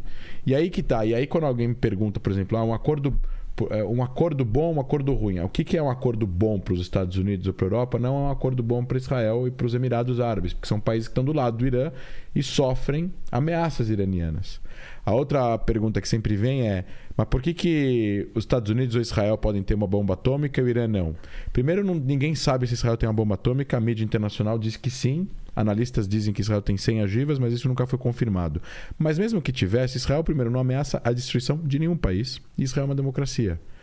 Você não quer ter uma bomba de destruição em massa na mão de um regime autoritário que quer fazer todo o possível para sobreviver. Esse é um problema da bomba atômica. E, e tem o, o, o detalhe é, jurídico, político, diplomático. É, existe um tratado de não proliferação nuclear em que foi assinado em 1967, entrou em vigor em 1971, em que está escrito lá o quê? Quem tinha bomba atômica em 1967 tem o direito de permanecer, tem, e quem não tem hum, se compromete a não buscar. Brasil não pode ter. Brasil não pode ter. Tanto que o Brasil não assinou no começo, só nos anos 90, com o governo Fernando Henrique, é que veio assinar. Tá? Então, é, isso é a parte jurídica, legal, diplomática. Eu, eu me comprometi, como eu brinco, o governo vai lá e assina por extenso. O governo iraniano é signatário desse tratado. Então não é que você não pode ter pesquisa nuclear. Você pode ter, você pode desenvolver tecnologia, desde que seja para uso civil, não para fins militares. Ou seja, você não pode enriquecer acima de eh, 14%. Né? 14% no máximo, que é quando é usado em reator para, por exemplo, submarino nuclear. Uh, ah, 7% que você usa para fins. Mas não 80%. Uh, mas não 80%. Não. E o detalhe: o Irã já passou por cinco rodadas de sanções no Conselho de Segurança. Ou seja, Rússia, que é aliado do Irã, aprovou. Também não quer. Significa o quê? Você está fazendo algo aí que eu não concordo. Então, quando me perguntam, eu sempre falo: se é mentira, por que, que a Rússia, que é o maior aliado do Irã, aprovou né, É. essas cinco sanções. Mostra que a Rússia sabe que está acontecendo coisa ali que não deveria acontecer. Então, Entendi. é a realidade. Assim, existiram duas vezes ações militares contra programas nucleares na história da humanidade. Em 1981, em Osirak, a Força Aérea Israelense destruiu o reator nuclear do Saddam Hussein, que foi construído com a ajuda dos franceses. É, era uma época que os franceses se espalhavam a, a questão da energia nuclear a 3, 4% para quem quisesse comprar, né? Porque teoricamente pode ter para uso civil. Sim, Só que você pode. 80% da energia francesa, ou 90% ou 70%, é, né? vem, vem de energia. Vem de energia nuclear. É, Isso em 81. Quando Israel destrói um programa. Israel destruiu. Aí veio. Não podia, violação, tal, tal, tal, tal, tal, tal. O primeiro-ministro israelense é, Menachem Begin, na época, falou. Aqueles que não fizeram nada na época que estava tendo campos de concentração na Alemanha matando o meu povo, não me venham agora falar o que eu preciso fazer para destruir um programa nuclear de um país que também gostaria de destruir o meu povo. O Saddam Hussein era um maluco, né? Falava um monte de coisa a respeito de Israel. É, E o mundo depois acabou aceitando que Israel fez isso, ou seja, teve alguma condenação, mas já tinha sido feito. E o detalhe: eh, os aviões israelenses na volta tiveram que reabastecer, pousaram no deserto da Arábia Saudita. E o governo saudita deixou. Por que que será que o governo saudita deixou? Não queria Saddam Hussein com arma nuclear. Em 1990, mostrou por que, que ninguém confiava no Saddam Hussein quando ele invadiu o Kuwait e ameaçou invadir a Arábia Saudita. Exato. Exato. E aí, é, em 2007, com a destruição do reator nuclear é, em Tartus, na, na- no mar é, Da Síria. Síria. A Síria estava fazendo um reator de heavy water, água pesada, que é perto de um rio, que gira a centrífuga, certo? É, é, não, a ele precisa de uma água para resfriar mais rapidamente. Mas Agora, você só tem um a- reator de água pesada quando você vai eh, enriquecer urânio a... É, a água pesada praticamente é, é, é mais de meio caminho andado para você ter o urânio próprio para arma Ou seja, não tem motivo nenhum para você fazer um reator desse a não ser produzir uma bomba nuclear. E aí Israel descobre através de um agente do, agentes do Mossad que seguem o general Soleimani. Não é o general Soleimani iraniano, é outro Soleimani, que era um general sírio, que nunca tinham tirado uma foto dele, acho. Tinha uma foto dele de 30 anos antes. E ele era o responsável por esses projetos especiais do governo sírio. Eles constroem, assim, nos anos 2000 se toma a decisão no governo sírio de construir um reator nuclear de água pesada em Tartus. E eles sabem que eles não têm como construir nada que seja relativamente grande importante na Síria sem que os israelenses saibam. Então, todas as coisas, todas as comunicações, toda a forma, todo o processo foi feito por carta a punho. Nada foi enviado por e-mail. Nada foi falado no telefone. Então os israelenses não sabiam. Aí, em 2007, ele, ele tinha uma casa do governo sírio, acho que do consulado sírio em Viena, no- na embaixada, um dos apartamentos que eles devem ter. Eles, ele foi para lá e ele entrou no apartamento dele, depois saiu. é, e aí entrou um grupo de, de seis agentes do Mossad, é, o serviço secreto israelense, pegaram o computador, copiaram tudo que estava dentro dele, foram embora, deixaram tudo como estava. Tem a gente tem, tem, tem uma função no, no serviço secreto israelense que é a função dele é deixar tudo como estava. Inclusive o botão se estava assim ou se estava assim. Porque quem entende de contra-inteligência mexe um negocinho para ver se você mexeu. Então, por exemplo, o cara desatento, né? Você deixou o celular assim, você deixou É. o guardanapo assim. Você volta, o guardanapo tá assim. Alguém mexeu no celular. Exato. Entendeu? Então ele- eles, eles sabem exatamente como deixar. Aí o. é, eles pegaram o, o pendrive, levaram para Israel, abriram lá 18 fotos, uma construção redonda, mas por fora quadrada. Não tem muito. Estavam tampando alguma coisa. E aí, bom, enfim, na, ép- na, é- na- na época, acho que era o Meir Dagan, que era o chefe do Mossad, foi para Washington, encontrou com Bush e falou: ó, seguinte, Síria tá fazendo um reator nuclear, eles vão ter uma bomba, vai entrar na operação em um, duas, três semanas, precisa fazer alguma coisa. Não, vamos mandar a Condoleezza Rice, que era a secretária de Estado, para Israel, a gente faz uma conferência de imprensa, fala para o mundo inteiro. Aí Israel falou: obrigado, a gente vai tomar as nossas próprias decisões. Era uma sexta-feira, Israel destruiu o reator num sábado, num domingo. A gente amanhece- amanheceu com uma com tanques de gasolina de caças F-16 vazios que caíram em solo turco. Ninguém sabe ainda o que está acontecido. Passou um tempo, passou um tempo, passou um tempo, passou um tempo, aí depois aí que foi, foi, foi- Israel também teve uma ação para deixar o governo sírio receber o ataque e não precisar reagir, porque Israel tinha zero interesse em entrar em guerra com a Síria. Primeiro, porque ia ser um- uma humilhação para a Síria. Segundo, porque não tem interesse em entrar em guerra com a Síria. É, e terceiro, porque a Síria poderia receber o ataque, absorver ele sem precisar reagir. E para você fazer isso, você não humilha, você não precisa ficar falando mal na televisão. Você não, não noticia. Você não noticia, você fica na sua. você Deixa, fez o que precisava fazer e fica na outro sua. governo. A decisão é tua. é- é- se é- vai falar que foi É a atacado ordem, ou não. É, é a ordem, é, é o, são as regras do jogo. Você deixa. é, essa era a regra do jogo. Então Israel deixou-se, fez vários movimentos para permitir o governo sírio de poder é, é, é, receber e, e- e dirigir- digerir o ataque sem precisar responder, não respondeu. Depois começou a guerra civil na Síria e aí já não, não tinha mais por que manter segredo e o negócio abriu é, em, em, acho que 2010, 2012. E é isso. Aí Israel destruiu esses dois.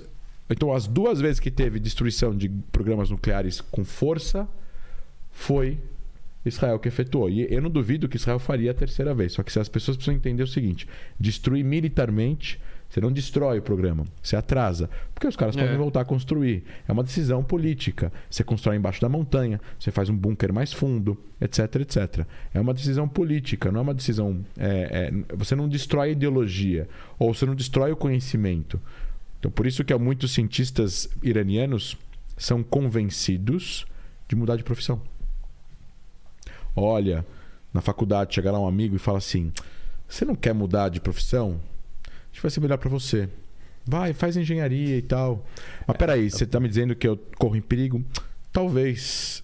Vai estudar e tal, vai, vai fazer, faz outra coisa, vai ser melhor para você. Tem muita gente, eu tô citando agora o ex-chefe do Mossad, tem muita gente que entende o recado. É melhor isso do que É. é, né? Vai morrer. né?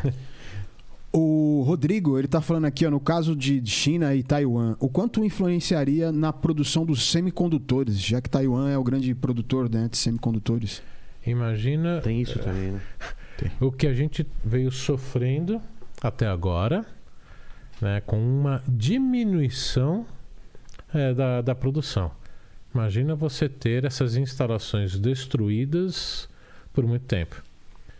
Não é à toa que, por exemplo, o governo, o Congresso americano aprovou há duas semanas atrás o CHIPS.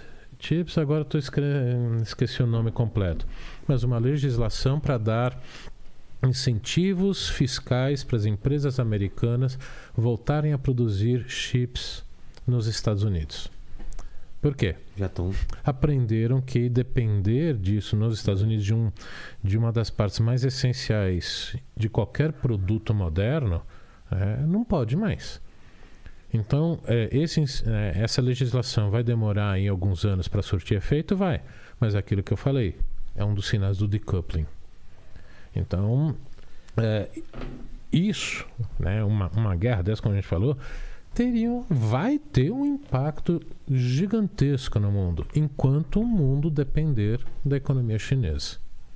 Ou seja, vai demorar ainda. vai pra- demorar.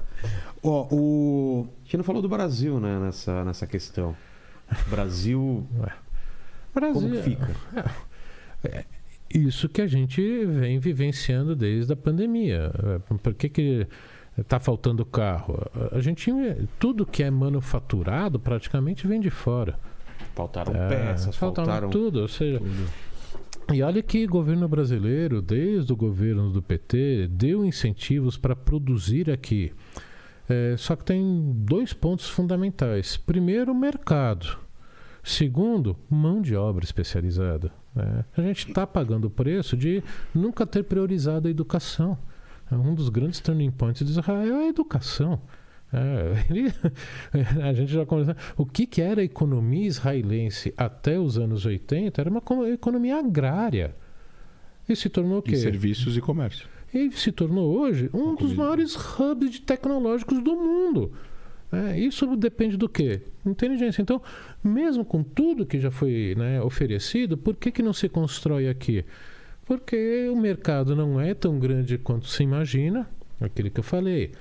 Por que, que se cancelou a economia russa do, do Ocidente? Porque não é tão grande. Nós imaginamos que a nossa é tão. Mas os nossos produtos aqui não conseguem competir no mercado internacional. O que é produzido aqui é para consumir no mercado brasileiro.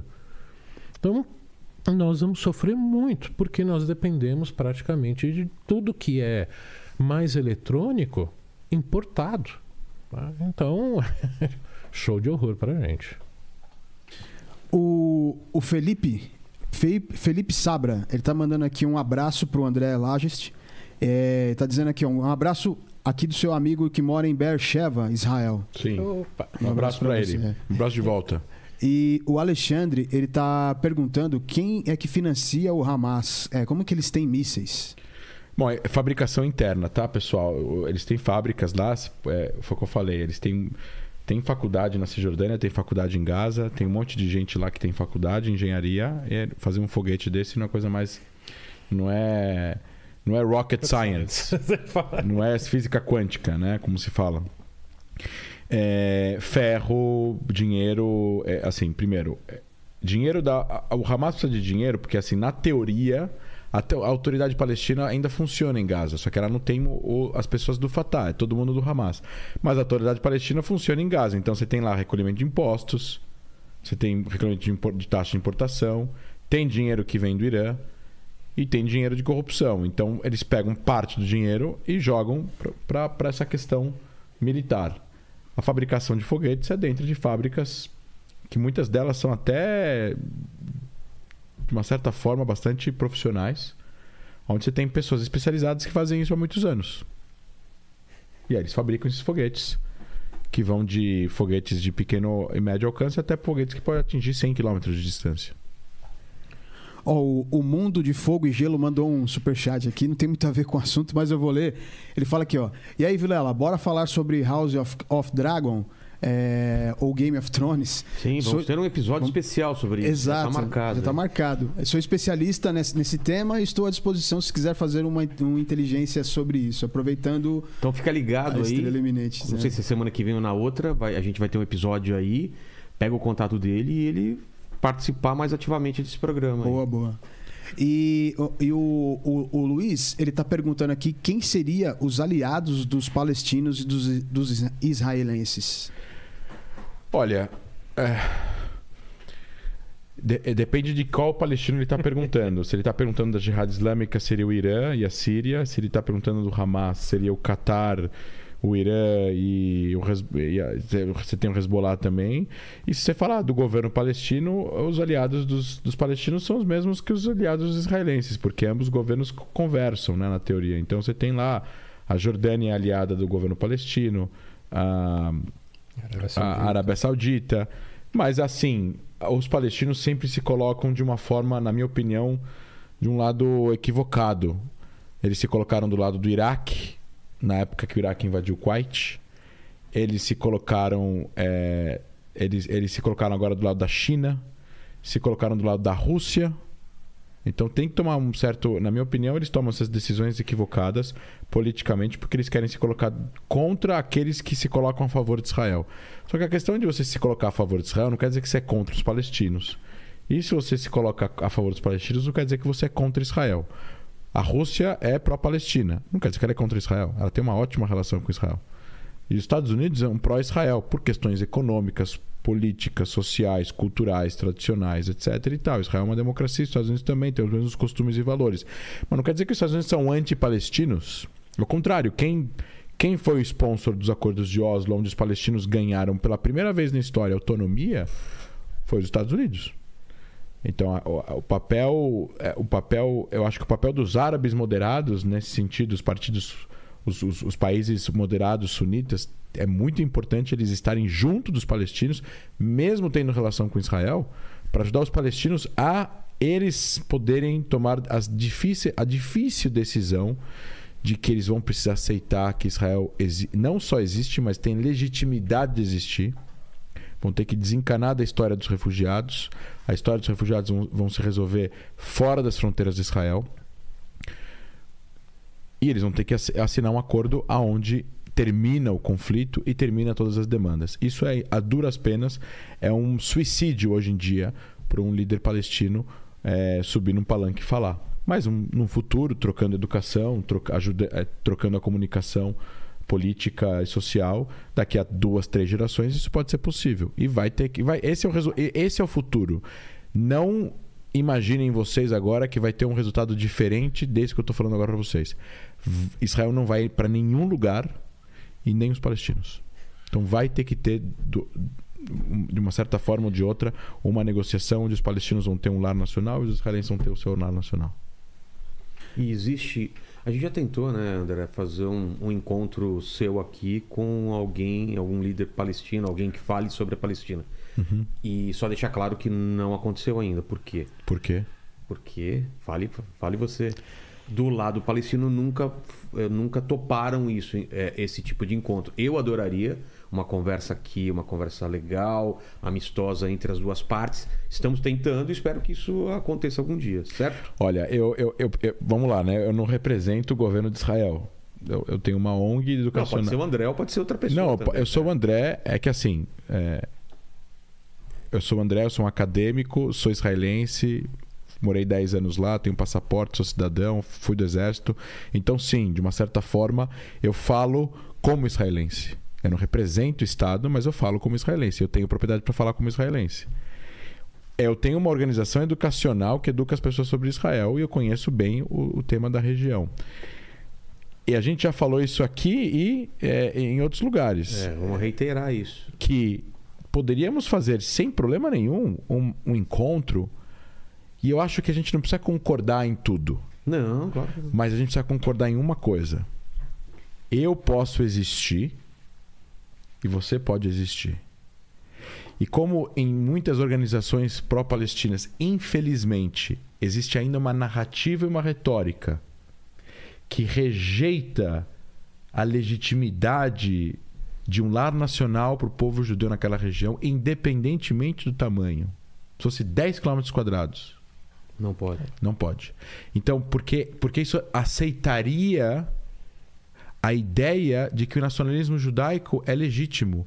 E como eles metem o pau e eles colocam adjetivos e classificações em cima do nome próprio do, do, do nacionalismo judaico, que é o sionismo, em algo que o sionismo não é, ele deslegitima totalmente a própria ideia de os judeus serem, se autodeterminarem naquela região. E aí não tem como. Não tem, Não tem não, diálogo. não tem diálogo, não tem espaço da parte deles. Eu sempre falo: você tem como ser pró-palestino sem ser anti-Israel. Você, você tem como ser pró-Israel sem ser anti-palestino. Se você aceita que Israel tem o direito de existir em algum território daquela região, ou continuar existindo, porque ele já existe,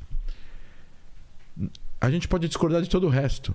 Jerusalém, refugiados, as guerras, a forma como Israel conduz a sua política de segurança, etc, etc, etc. Não tem problema nenhum.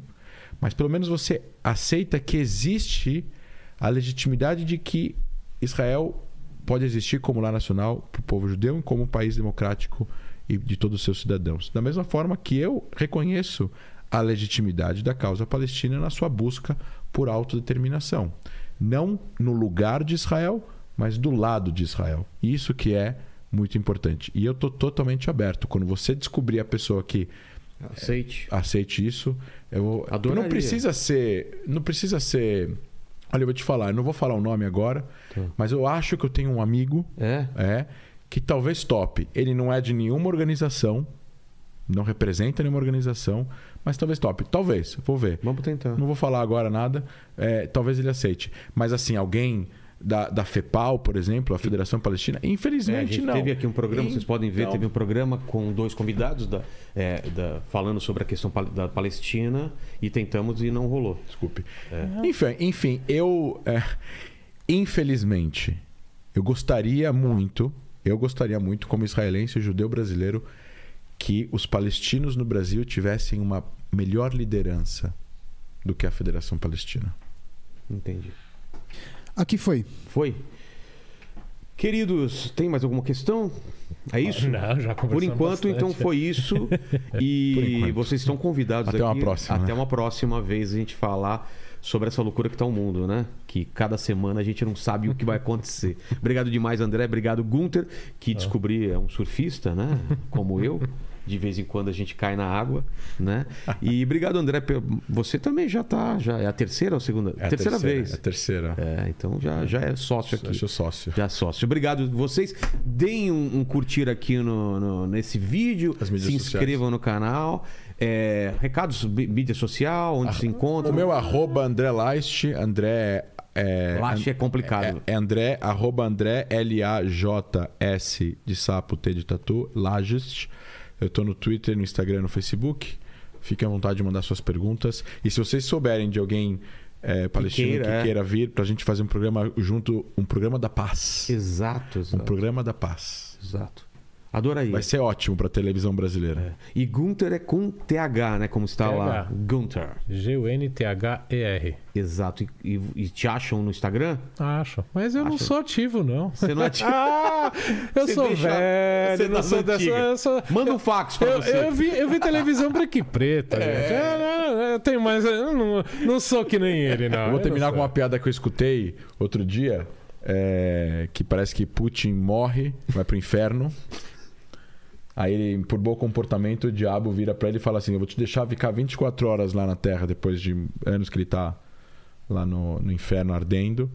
E aí ele, ele falou: Obrigado. Ele volta, vai pra Moscou, entra num bar, pede um- uma vodka, começa a, e chama o barman e fala: Vem cá, e a Crimeia? É nossa. E a Ucrânia? É nossa inteira. Sério? Sério.